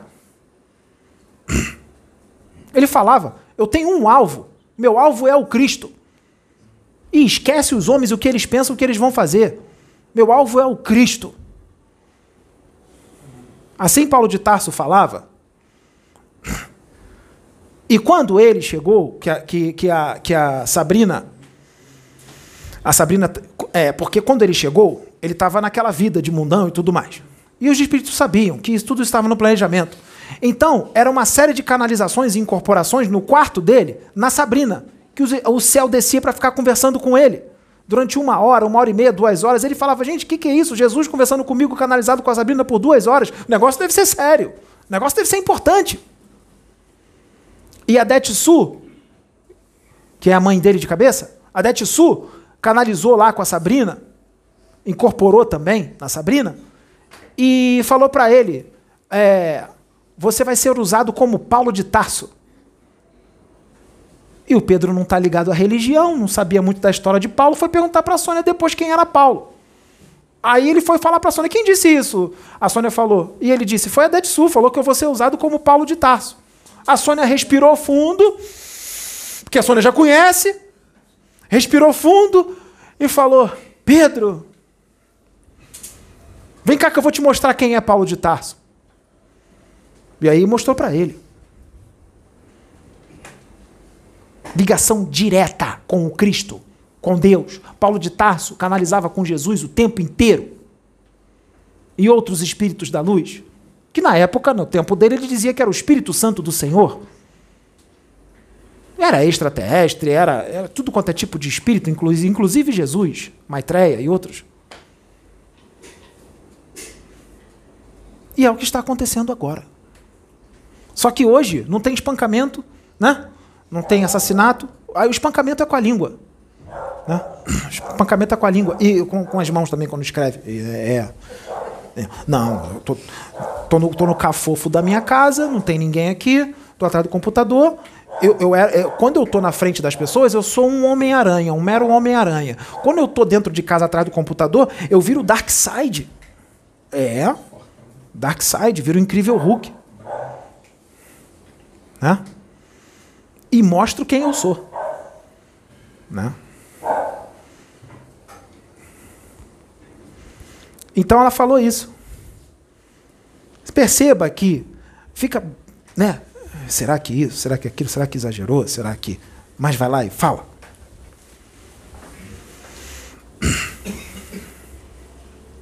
Então o que está acontecendo é conserto. Profeta de conserto, dá o nome. Profeta de conserto. O que, que é conserto? Consertar o que está quebrado. Né? Vem para modificar. E às vezes o negócio está quebrado já há muito tempo. Está quebrado há muito tempo. E o conserto tem que vir com mais força.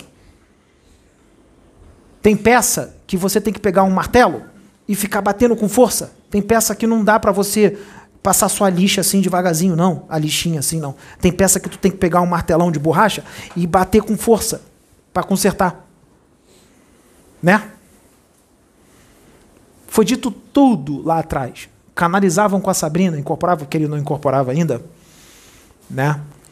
E falavam: vai acontecer isso, isso, isso, isso. Vocês serão incompreendidos, humilhados, escarnecidos, é, vão tramar contra vocês, será traído, serão traídos. Vai ter gente que vai se unir a vocês, vai apoiar e depois vai se voltar contra. Aconteceu isso?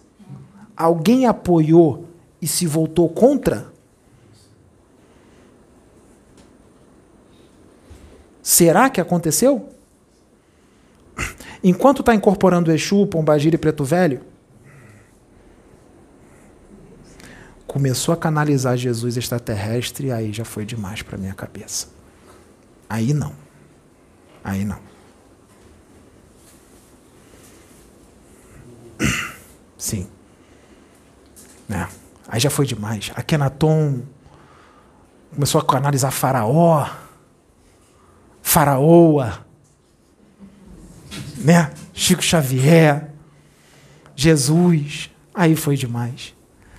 Mas aí perguntam: mas como é que dizia antes que era uma canalização com Akenaton se disseram que ele é a reencarnação?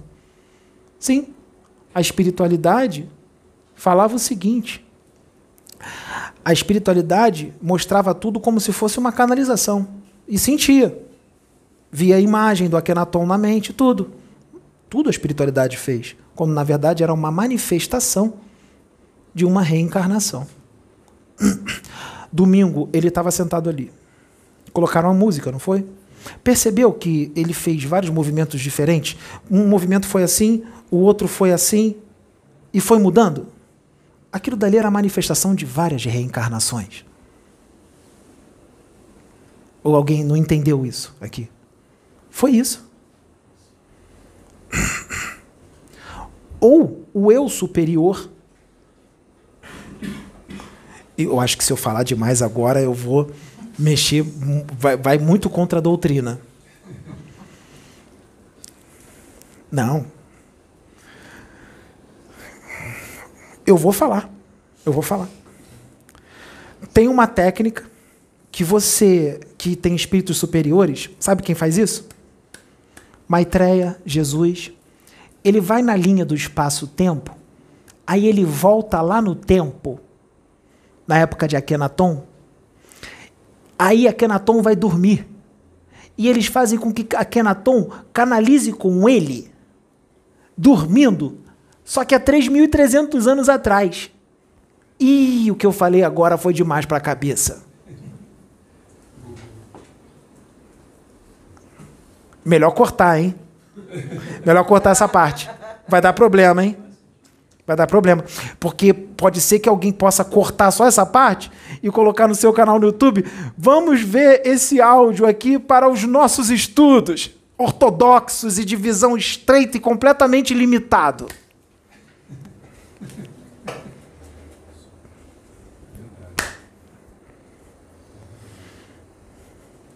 Gente, dá para fazer coisa que vocês nem imaginam. Tempo não existe.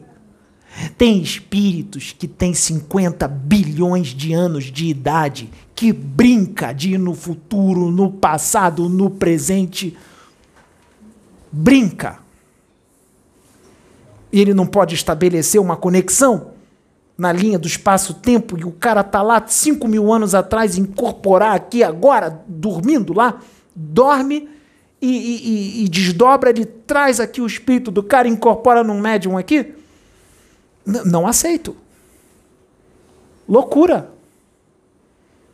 Seu livro dos médios é só uma introdução. O mediunismo do, do Ercílio Mais também e os outros.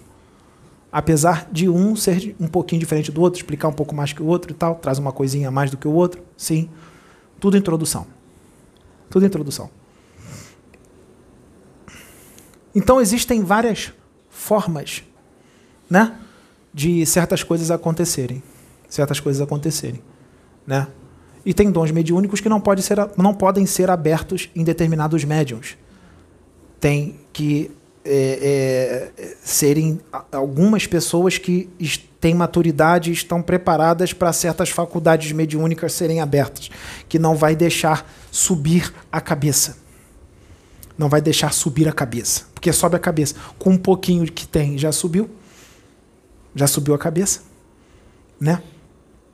Imagine se der por exemplo, botar a mão assim e saber a história do negócio todo em detalhes. Imagina, se olha para ele assim e vê dez reencarnações dele anteriores em detalhes, tudo. Imagina, é, é, não pode dar isso para certas pessoas. Né? Os médios daqui da Terra, eu disse lá atrás que são complicados. Né? Então, e esse complicado está inserido um monte de coisa: arrogância, prepotência, ganância, sede de poder, tudo isso fala de amor, fraternidade, tem que falar mesmo, continua falando. Mas não tem aquilo. Não tem. Não tem. Está desenvolvendo. Desenvolvendo. Desenvolvendo. Entendeu? Então é bom adotar uns bichinhos, porque pra, os bichinhos são bons para desenvolver o amor. Adotar gatinho, cachorrinho, né? Para ajuda a desenvolver o amor. Ajuda. Então é bom ter, né? Né? Tem, tem gente que bota até trabalhos para médiums para cuidar dos animais, para alimentar os animais, cuidar dos animais, para desenvolver, porque os animais ajudam muito isso a desenvolver o, o amor. Tem, tem, tem, tem crianças que têm certos problemas mentais e tudo mais, que tem uma terapia que você monta no cavalinho, vamos lá passear de cavalinho, é uma terapia boa. Né? Sim. Então os animais ajudam bastante. Vocês acham que é só para eles? Não. Ajudam médiums também que têm o coração endurecido a desenvolver o amor. É. É. Entende? E aqui nós estamos quebrando todos os paradigmas. Aqui não tem preconceito. Aqui tem japonês, tem negro, tem branco, tem tudo. Aqui tem heterossexual, tem bissexual, tem homossexual, tem tudo.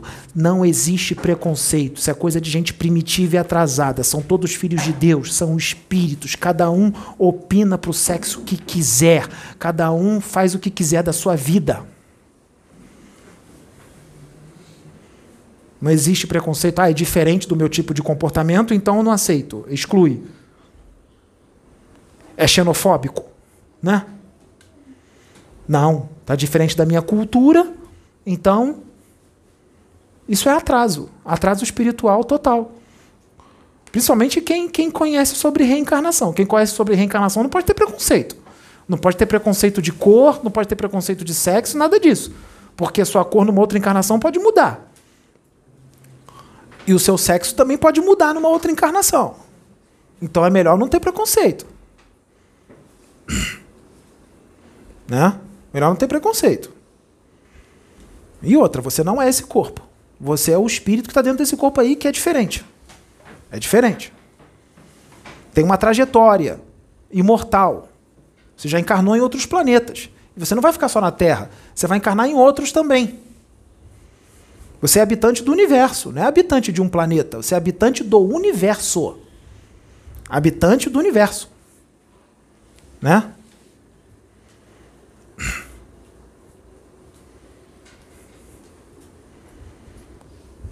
Vamos expandir a consciência. Vamos mudar o pensamento. Você viu que o espírito dele falou no domingo? Nossa, eu chego com toda alegria e eu estou vendo que as pessoas estão rindo e tudo mais, mas em referente à minha alegria é a tristeza. Eu estou vendo que as pessoas estão em tristeza. Eu quero passar a alegria de Atom para as pessoas, mas eu não consigo. É, porque está em mim, mas eu não tenho como transferir para a pessoa. Eu, então, como é que eu faço? Eu só falo. E falar, às vezes, que ele queria, queria tocar assim, falar, sente aí. É, só que não, né, ainda não dá para fazer isso, né? Então tem que falar. E você vê que a fala às vezes não é o suficiente. Ele queria que todos sentissem e vissem as coisas como ele vê e sente. Aí os problemas iam acabar. Né? Tinha que ter mais desses aqui. Tinha que ter mais, mais, mais uns 300 no Brasil. Mais uns 300 igual esse aqui. 300 Mahatma Gandhi, 300 é, é, Martin Luther King, 300 Paulo de Tarso. Tinha que ter. Tinha não. Tem. E agora está diferente. Agora tem. Antes não tinha. Agora tem. Um dia, Divaldo Franco foi lá falar com Chico. Pô, Chico, vamos se unir aí e tal. Não, não, Divaldo. Fica lá, você lá no outro lugar lá. Eu fico aqui. Porque dois postes de luz junto é, não dá. É melhor um poste de luz aqui e outro poste de luz no outro canto. Ilumina mais. Né? Então ficava aquele gato pingado, né? Agora não. Agora mandaram um monte de poste de luz, um do lado do outro. Está tudo se apresentando e vai se apresentar mais. E. Ainda não veio, não, hein? Mas tem alguns que estão vindo aí que são cuspidos e escarrados Paulos de Tarso. E tem um outro que ainda é pior. Pior no bom sentido. Ou seja, é mais forte o negócio. Tem um aí que vai vir daqui a pouco, daqui a algumas. Daqui a algumas décadas. Algumas poucas décadas. Pouquíssimas. Tem um aí que há 3.200 anos atrás chamavam de Moisés. E. Hum, e os caras que programam reencarnação, sabe o que, que eles fizeram? Porque ele evoluiu de 3.200 anos para cá e ele ficou mais tranquilo. Não, não pode. Falaram assim para ele: Olha só, Moisés, tu evoluiu aí, né? Tá, virou um zen budista. Legal, Moisés. Só que, olha só, para onde você vai é tiro, porrada e bomba. Então, veja bem, é rebeldia pura, é agressividade, é violência, é arrogância, prepotência, é zero reforma íntima. É igualzinho, foi há, há 3.200 anos atrás, igualzinho aquele povo lá. É igualzinho. Lembra como é que era aquele povo? Nossa, tá muito igual. Tem uns que estão até pior do que aquele povo.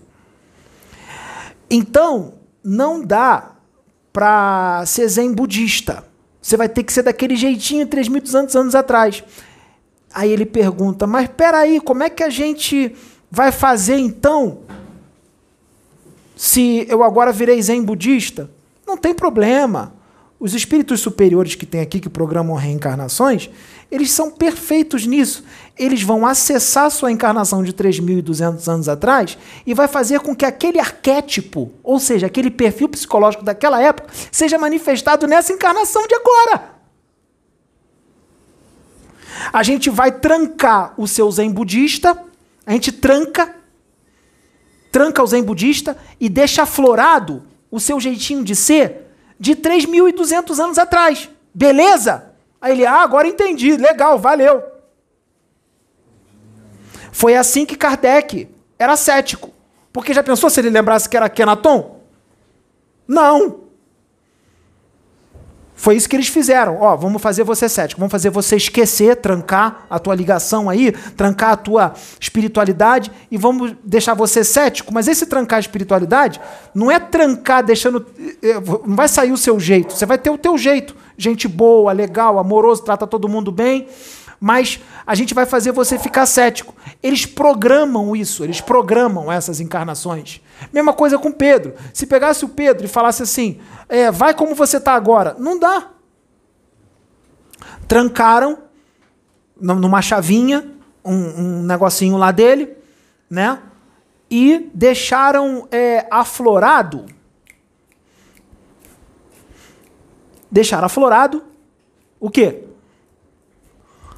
Deixar aflorado o jeitinho de ser de Sansão. O jeitinho de ser de Sansão. Leiam sobre Sansão. Não, não é só pegador. Não era só mulherengo. Não. O que não era só mulherengo. Ele era um senhor de um guerreirão. Né? Leiam sobre ele. Juiz. E... Vai lá ver. Não tinha conversa. Não tinha conversa. Então deixaram um jeitinho de ser de Sansão aflorado. Traz alguns prejuízos? Traz. Porque o jeitinho de ser de Sansão gosta muito de algumas coisas aí que agora estão sendo que ser seguradas. Isso traz uma luta interna grande. Não tem problema, é renúncia para que o trabalho seja feito. Né? Mas foi necessário, porque se deixasse com um jeitinho de ser de outras encarnações aí, não ia dar para falar dessa forma. Então tem que falar com um jeitão de ser de Sansão. Um jeitão de ser de Sansão. É. E esses profetas estão todos encarnando. Tá tudo vindo. Tá tudo vindo. Vai ser mais coisa revelada aqui? Vai ser mais coisa revelada. Vai. Dos que estão e dos que virão. E em outros lugares também. Né? A Daniele do, do Espiritualidade, na, espiritualidade na, na Prática disse que é Egunitá, não disse isso? isso? Ninguém vai atacar ela, não?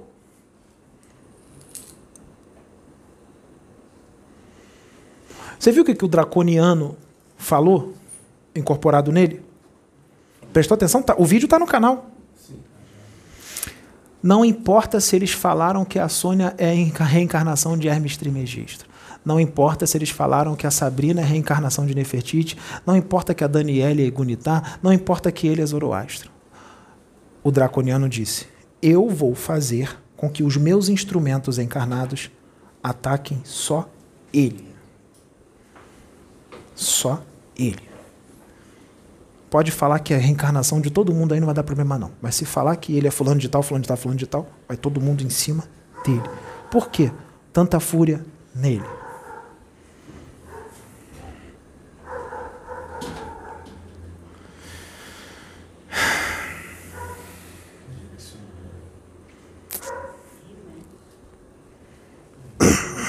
É.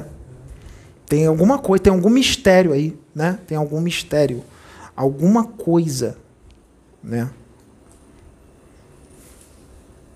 O Wagner tentou ver, né? Quando, quando botaram a luz em volta, não. Mistério. Olha, os egos aqui estão muito inflados, né? O ego do médium interferindo na incorporação. O ego do médium interferindo. Né? É, é, então, então, peraí. É, o ego de Jesus de Nazaré interferindo. Quando ele dizia: Eu sou o Messias, o Cristo, o Filho de Deus, o enviado para trazer o amor e a fraternidade.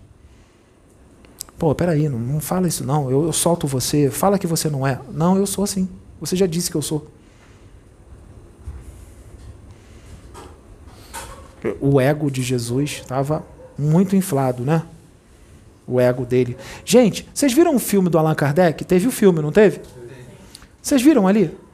Gente, é um homem normal. É uma pessoa normal, gente. É uma pessoa, como qualquer outra. Só é um cara inteligente, beleza. Um cara que tem uma expansão de consciência, um cara sagaz, trouxe aquilo tudo, fez aquelas perguntas inteligentes. Mas é uma pessoa normal, gente aquela reencarnação dele ali é a última, ele não encarna mais, ele não evolui mais, então. E quando ele, ele morre, como Kardec, quando ele reencarnar, como é que ele tem que ser então, gente? Como é que, tem que, como é que ele tem que ser? Para todo mundo aceitar. Ele tem que ser como? Eu, eu, até, a gente, até a gente aqui não entende isso. Tem que ser como ele. Reencarnou melhor agora. Reencarnou com 1,81m de altura, com um peitoral desenvolvido, com olhos verdes, com 48 centímetros de braço. Pô, naquela época ele era mais baixotinho, não, não tinha carcaça, não tinha shape. Tá melhor agora.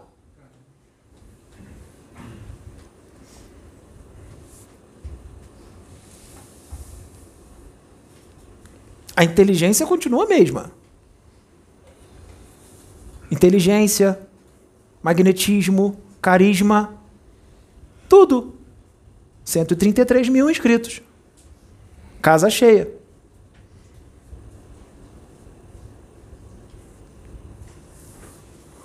Quando o Arnold Schwarzenegger não era, era um Zé Ninguém, quando o Arnold Schwarz- Arnold Schwarzenegger era um Zé Ninguém, sabe o que, que falaram para ele? Desiste desse negócio aí de Hollywood, cara. Você não vai conseguir isso, não. Você não vai ganhar. Desiste desse negócio de Mr. Olímpia, fisiculturismo. Você não vai ganhar nunca, é difícil. Como é que você vai ser Mr. Olímpia? É muito difícil. Você não vai conseguir. Hum, não diz para esse tipo de espírito que ele não vai conseguir. Porque ele vai dizer assim: por que, que vão perguntar para ele lá na frente, por que, que você fez? Ele vai dizer assim: porque lá atrás disseram que eu não ia conseguir. Ele vai dizer isso. O cara virou governador. O cara ganhou sete vezes o Mister Olímpia. Ele até hoje é considerado o fisiculturista mais simétrico de todos. Sabe o que é simetria? Tudo por igual. E era esperto, sagaz, inteligentíssimo. Inteligente. Fez vários filmes. Hollywood, tá aí. Inteligente. No campeonato, na véspera do campeonato, no backstage, tava lá. Um monte de fisiculturista da antiga. Lu Ferrino, um monte de fisiculturista. Aí, no backstage, o que, que eles fazem? O que, que o fisiculturista faz? Ele começa. Tem uns pezinhos lá, ele eles ficam pegando uns pezinhos, fazendo flexão. Para quê? Para quando ele subir no palco, ele subir no pump. O que, que é o pump? Subir todo inchado, para sair mais aparente a musculatura. Então eles ficam ali fazendo flexão, fazendo para depois subir no palco e se apresentar. Sabe o que, o Arnold fazia? Chegava pro Lu Ferrino e falava assim: Lu, você está um pouco magro, você está gripado?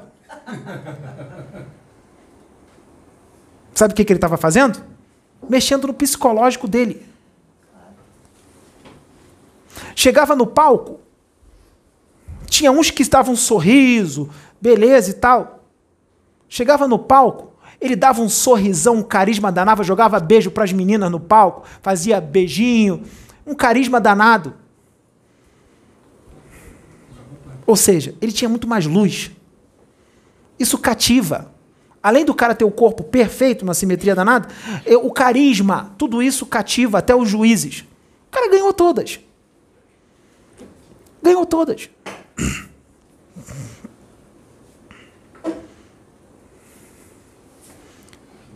Entende como é que os negócios funcionam? Por isso que eles mandam a pessoa certa. Lá em cima, na rodinha do, do, do, do planejamento encarnatório, eles sabem quem eles mandam. Eles sabem. Eles sabem quem eles estão mandando. Ó, antes de ir, fala assim: ó, vai acontecer isso, isso, vai ser estraçalhado, caluniado, difamado, vão tramar contra, vão apoiar e depois vão se voltar contra, vai acontecer tudo isso. Mas, você, mas vai fazer. Vai fazer e vai dar certo. E depois, tranquilo, são só 70 anos, 80, 90 anos. Depois você vai voltar e volta para cá, para a rodinha. Que é muito melhor, que é um lugar que eles acham que, que, que não existe, ou que ninguém é capaz de entrar. Que ninguém é capaz de entrar. Né? Volta para cá. Lá é limitação pura. Levaram ele para a nave quando ele estava é, preocupado de a gente canalizar e trazer certas informações, que ele não queria deixar a gente falar que as reencarnações dele.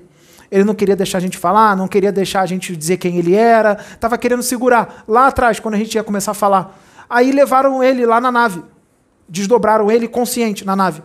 Aí ele foi lá na nave, sabe como, Jaciane? Como é que ele foi na nave? Desdobrado? Não foi com a aparência de Pedro, não. Foi com a aparência do espírito dele. Aí ele se viu. Hum. Aí ele se viu. Aí ele, eu, eu sou esse?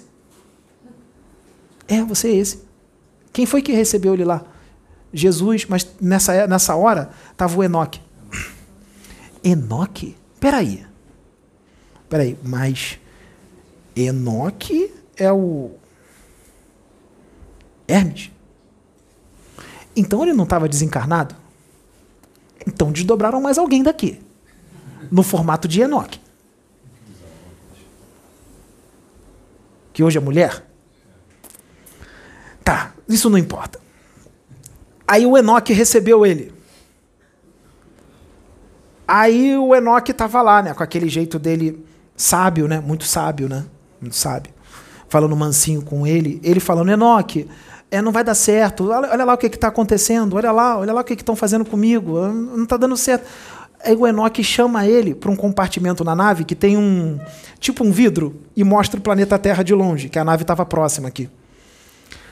Aí o Enoque trouxe, chamou ele. Aí o que, que o Enoque fez? Vem cá, meu filho, chamando ele de meu filho. Vem cá, meu filho. Aí, olha lá o planeta. Aí o filho olhou. Aí o Enoque ampliou a visão e eles foram lá dentro e viram as pessoas do planeta inteiro. E falou: Olha lá, filho. Olha para eles. Filho, eles são primitivos. Hum, que pancada, hein? Eles são primitivos, filho. São atrasados. Olha lá, filho. Eles são agressivos, são violentos, são ignorantes. Aí ele começou. Agora eu estou falando uma coisa que ele não lembra, tá? Não deixou ele lembrar disso, estou falando agora. Aí o Enoque começou a ir em vários doutores da lei de hoje, aqui do Brasil, famosos e não famosos. Olha aqui quem ele é, filho. Olha aqui esse fulano. Olha o que, que ele fez em outra encarnação. Olha aqui quem, como é que ele é. Olha quem ele é verdadeiramente, quem ela é verdadeiramente. Olha aqui. Aí falou: entendeu, filho? São primitivos, são atrasados, são endividados. É natural que eles ajam dessa forma com você. É natural que eles agem, ajam dessa forma. É natural. Tá dando certo. Aguenta firme. Vai lá e faz o que você tem que fazer. Diga quem você é. Diga quem você é.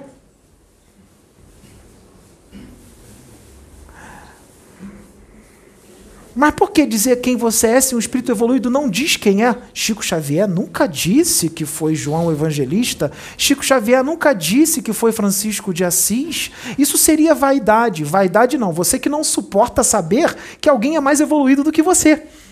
Porque você é orgulhoso, arrogante e vaidoso. Você que não suporta. Porque ele poderia falar. Então por que, que ele não falou? Porque ele é humilde? Não. Ele falar quem ele é não é falta de humildade. Ele só está dizendo quem ele é. Não é falta de humildade. Ele dizer que foi Francisco de Assis e João Evangelista não é vaidade, nem é falta de humildade. O cara está dizendo quem ele é.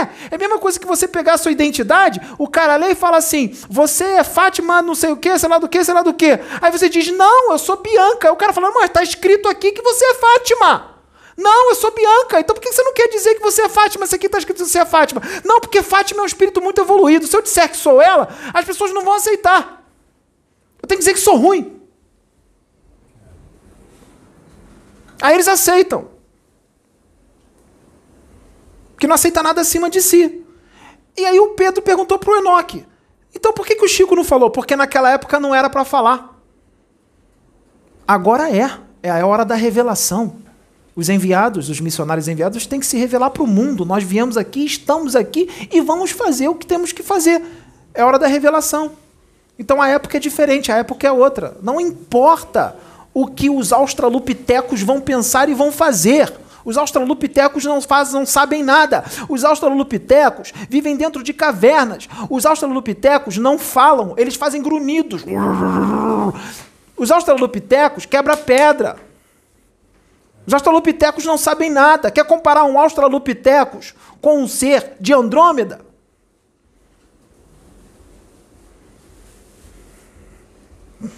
Então, não liga para o que os australopitecos vão falar. E porque os australopitecos, um pouco mais doutores, mas são australopitecos, vão fazer.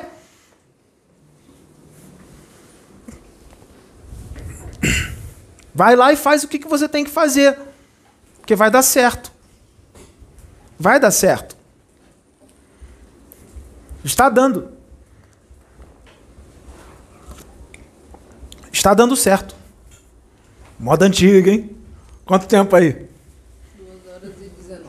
Ah, vamos fazer ficar mais 40 minutos para ficar 3? né? Precisa. Precisa de 5 horas de canalização, 6 horas. Temos que ficar aqui até 6 horas da manhã. É necessário.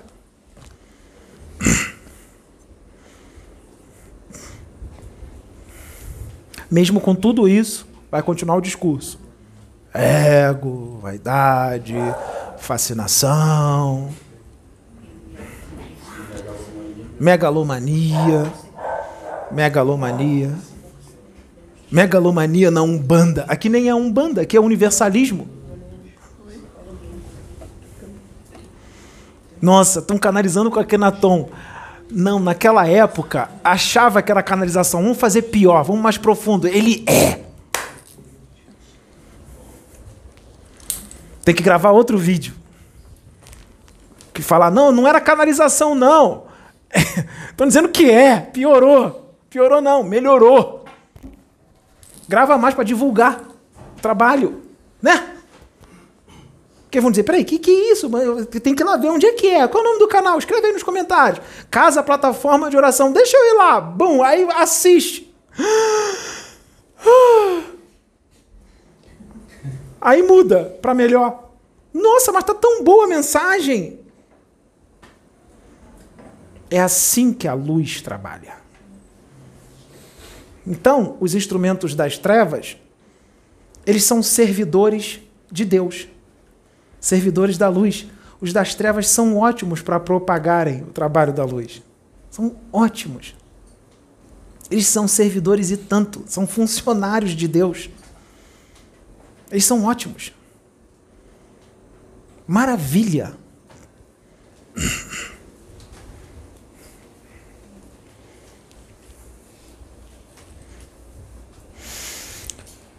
Vamos finalizar aqui para quem não entendeu, espera. Para quem não, para quem entendeu só uma parte, não entendeu outra, normal. Isso é normal. Não se culpe por isso. Espera.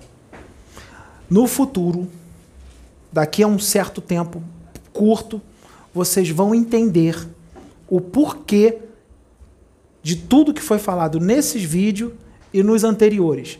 Lá na frente vocês vão dizer: "Ah, agora eu entendi". Vocês não vão entender agora. Vocês vão entender lá na frente.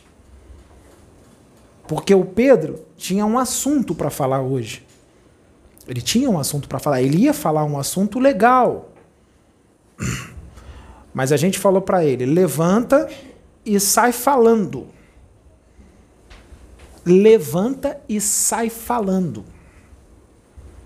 Quando ele levantou e saiu falando, já não era mais ele.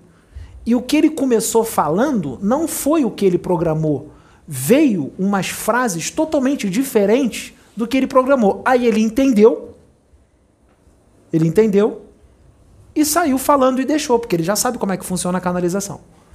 E o que foi falado hoje não teve nem 1% do que ele programou para falar. E é assim que nós vamos fazer com você. Entendeu? Ficar sentado é legal. Tá ótimas as canalizações, mas vai ficar mais forte. E os assuntos virão. Sabe por quê? Tem desdobramentos que você faz que você não lembra, mas a gente vai trazer, vai vir tudo na tua mente, que nem foi agora com o Enoch.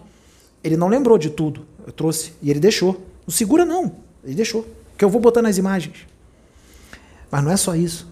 Existem registros e lembranças aí dentro. Registros e lembranças. Ou seja, tem bagagem. Tem bagagem.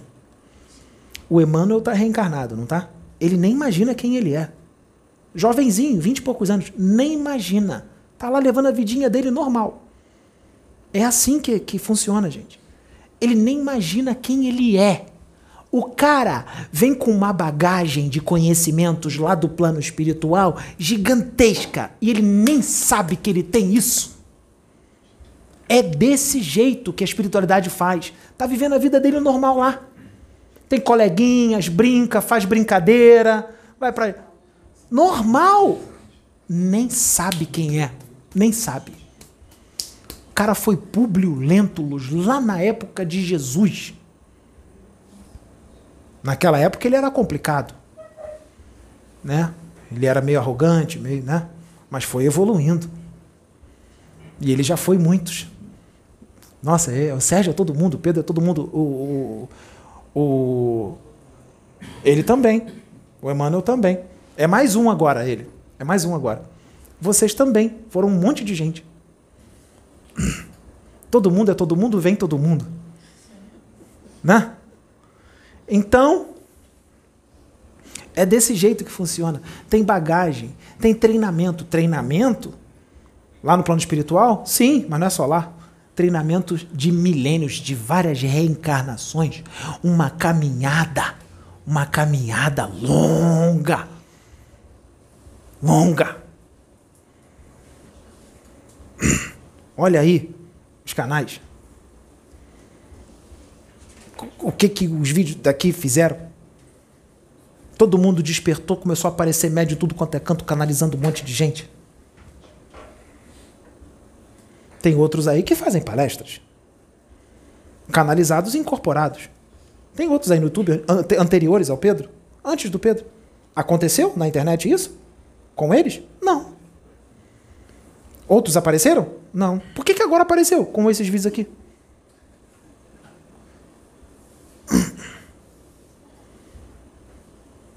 Não, é, peraí. É, íamos terminar? Não, não vamos falar mais. Peraí. Mas o dragão não se importou com alguns. Não se importou muito. A, a, a, aqui incomodou. Aqui incomodou. Aí tá seu Adil. Seu Adil, você, você incomodou o dragão. Você e a dona Sônia incomodaram o dragão. Que que vo... Seu Adil, o que, que você está fazendo? Que você incomodou o dragão? Que o dragão tá boladíssimo contigo. Olha a cara dele. O que, que, que você fez pro dragão ficar com essa raiva toda de você? Nossa, mas você, você. Mas tu tá incomodando o cara lá. Tu incomodou o cara. Ah, mas não era o dragão, né? Era um zombeteiro. Um espírito mistificador. É. Era um zombeteiro. É. Um reptiliano meia boca. Que umbinha reptiliano. Quem incomoda é você porque a força é grande de você. Não, eu não. Eu sou meia boca. Só tenho barba grande. Não. Né? Olha, esse Osho não é muito confiável. Ele era murelengo e tinha um monte de carros. Ele era materialista. A minha encarnação já foi uma preparação para agora. O meu trabalho aqui está muito maior do que quando eu estava encarnado. Agora eu estou trabalhando de verdade. Que coisa, hein?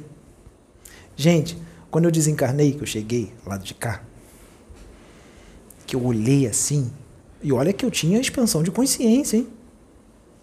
Olha que eu falava umas coisas que incomodavam. Quando eu cheguei, porque eles não deixaram lembrar das reencarnações anteriores, eu cheguei ainda como se fosse a atual. Eu cheguei lá, desencarnado, no esquecimento.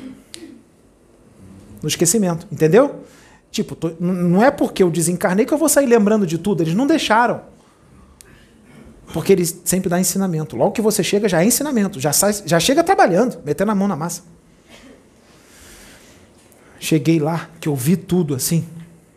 Estou botando uma imagem na cabeça do Pedro aqui. Está vendo? Uma nave. Uma nave e dentro é como se fosse um planeta. Tem vegetações e tudo. E eu estou mostrando para ele os seres vindo da minha frente. Tá? Eu fiquei um tempinho lá embaixo, né? Tive que ficar. É um pouquinho. Depois, ele, depois eu fui lá. Depois eu fui lá em cima. E aí eles vieram. E um deles é o intocável. Não, se chegar perto, te explode. Não, não. É, é, é, é, o, é o, o Deus do Jedi, não pode chegar perto. Jesus veio. E outros. Aí eu falei, peraí, mas eu sou. Quem eu sou para vocês virem aqui? Porque ele já. Eu tinha acabado de chegar. Os caras não deixam nem a gente descansar. Não deixa nem aproveitar um pouco. O céu ocioso e eterno, cheio de anjinho em volta. Não. Eles já vieram com planejamento. Aí falaram assim: vem cá, meu amigo, ó.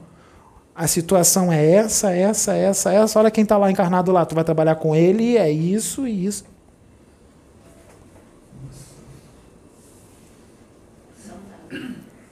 É isso. Você vai começar aqui, aí depois você vai parar e depois você vai continuar. O que, que eu disse, hein? O que, que eu disse? Você começa aqui esquentando, você vai esquentar um pouco. Aí vai dar uma paradinha e depois tu já entra. Ninguém entendeu o que eu disse. Você vai esquentar. Vai dar certo. Aí vai dar uma paradinha. Você vai. Não, você não entendeu nada. Você vai esquentar. Aí vai preparar o terreno todo. Vai dar uma pequena paradinha. Aí a gente vai tirar alguém da noitada, vai despertar e aí tu começa a brincadeira. Tá brincando até agora. Né? Só que não para por aqui. Porque a brincadeira começou. E a bomba ainda não estourou? Ah, não, estourou. Mas não é uma bomba só. Eu não disse isso antes. Eu comprei um pacote cheio de bombinha e eu soltei uma só. Soltei uma bombinha só, cheio de estalinho. Eu taquei só um estalinho no chão. Ainda tem mais 60 estalinhos. E eu gosto de festa junina. Eu sou aquelas crianças que eu pego os estalinhos e taco no chão mesmo, sem pena, sem, sem, sem medo do que vão pensar e do esporro que eu vou tomar dos adultos. Eu taco os estalinhos no chão mesmo. Nossa, eu tô cheio de estalinho para atacar. Eu tô louco para atacar porque já tem muito tempo que eu taquei um, eu quero tacar outro.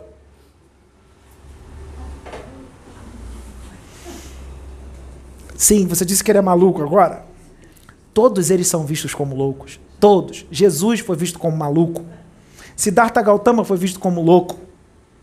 Paulo de Tarso, maluco também, chamaram de louco, que abandonou o sinédrio e, e, e chamaram de maluco também. Akenaton era chamado de louco varrido, o faraó hippie, porque se, mudou do, do, de Tebas e fez a Marna. Faraó hippie, chamado faraó hippie. Louco, maluco de pedra. Aqui nesse planeta, todos esses são chamados de loucos, que eles são extremamente atemporais. Extremamente atemporais.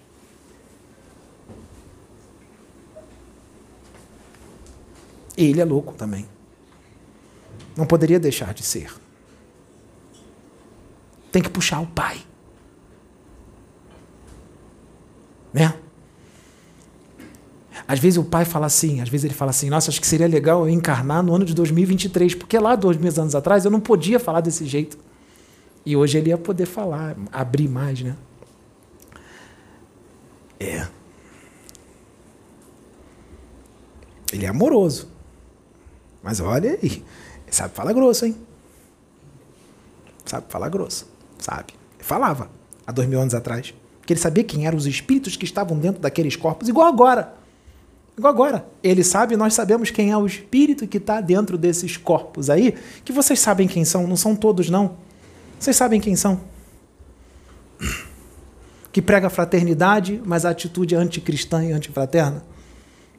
Nós sabemos exatamente quem está dentro desses corpos. E isso é uma misericórdia para todos eles. Porque se não tivesse esse chacoalhão de agora, eles iam continuar sendo os mesmos. Com esse chacoalhão, eles vão ter oportunidade de mudar. Aí o destino será outro, porque o destino é ser ruim, hein? O destino vai melhorar. Então é para o teu bem. Para o seu bem. Mas não acaba aqui. Porque eu tenho um saco cheio de estalinho para tacar no chão. E a gente vai fazer, sabe o quê? A gente vai colocar uma bola de gude no bolso do Cliesto e a bola de gude vai aparecer nesse bolso. Nós vamos pegar um caixote, botar uma pessoa dentro, serrar no meio, separar e depois juntar de novo. Quando eu tacar o próximo estalinho no chão, isso vai acontecer. Aí isso tudo traz você aqui. Para você ver o que, que é amor e fraternidade de verdade. Não falada, mas praticada. E sentida, enviada, emanada. Esse é o vídeo. Fiquem todos com Deus.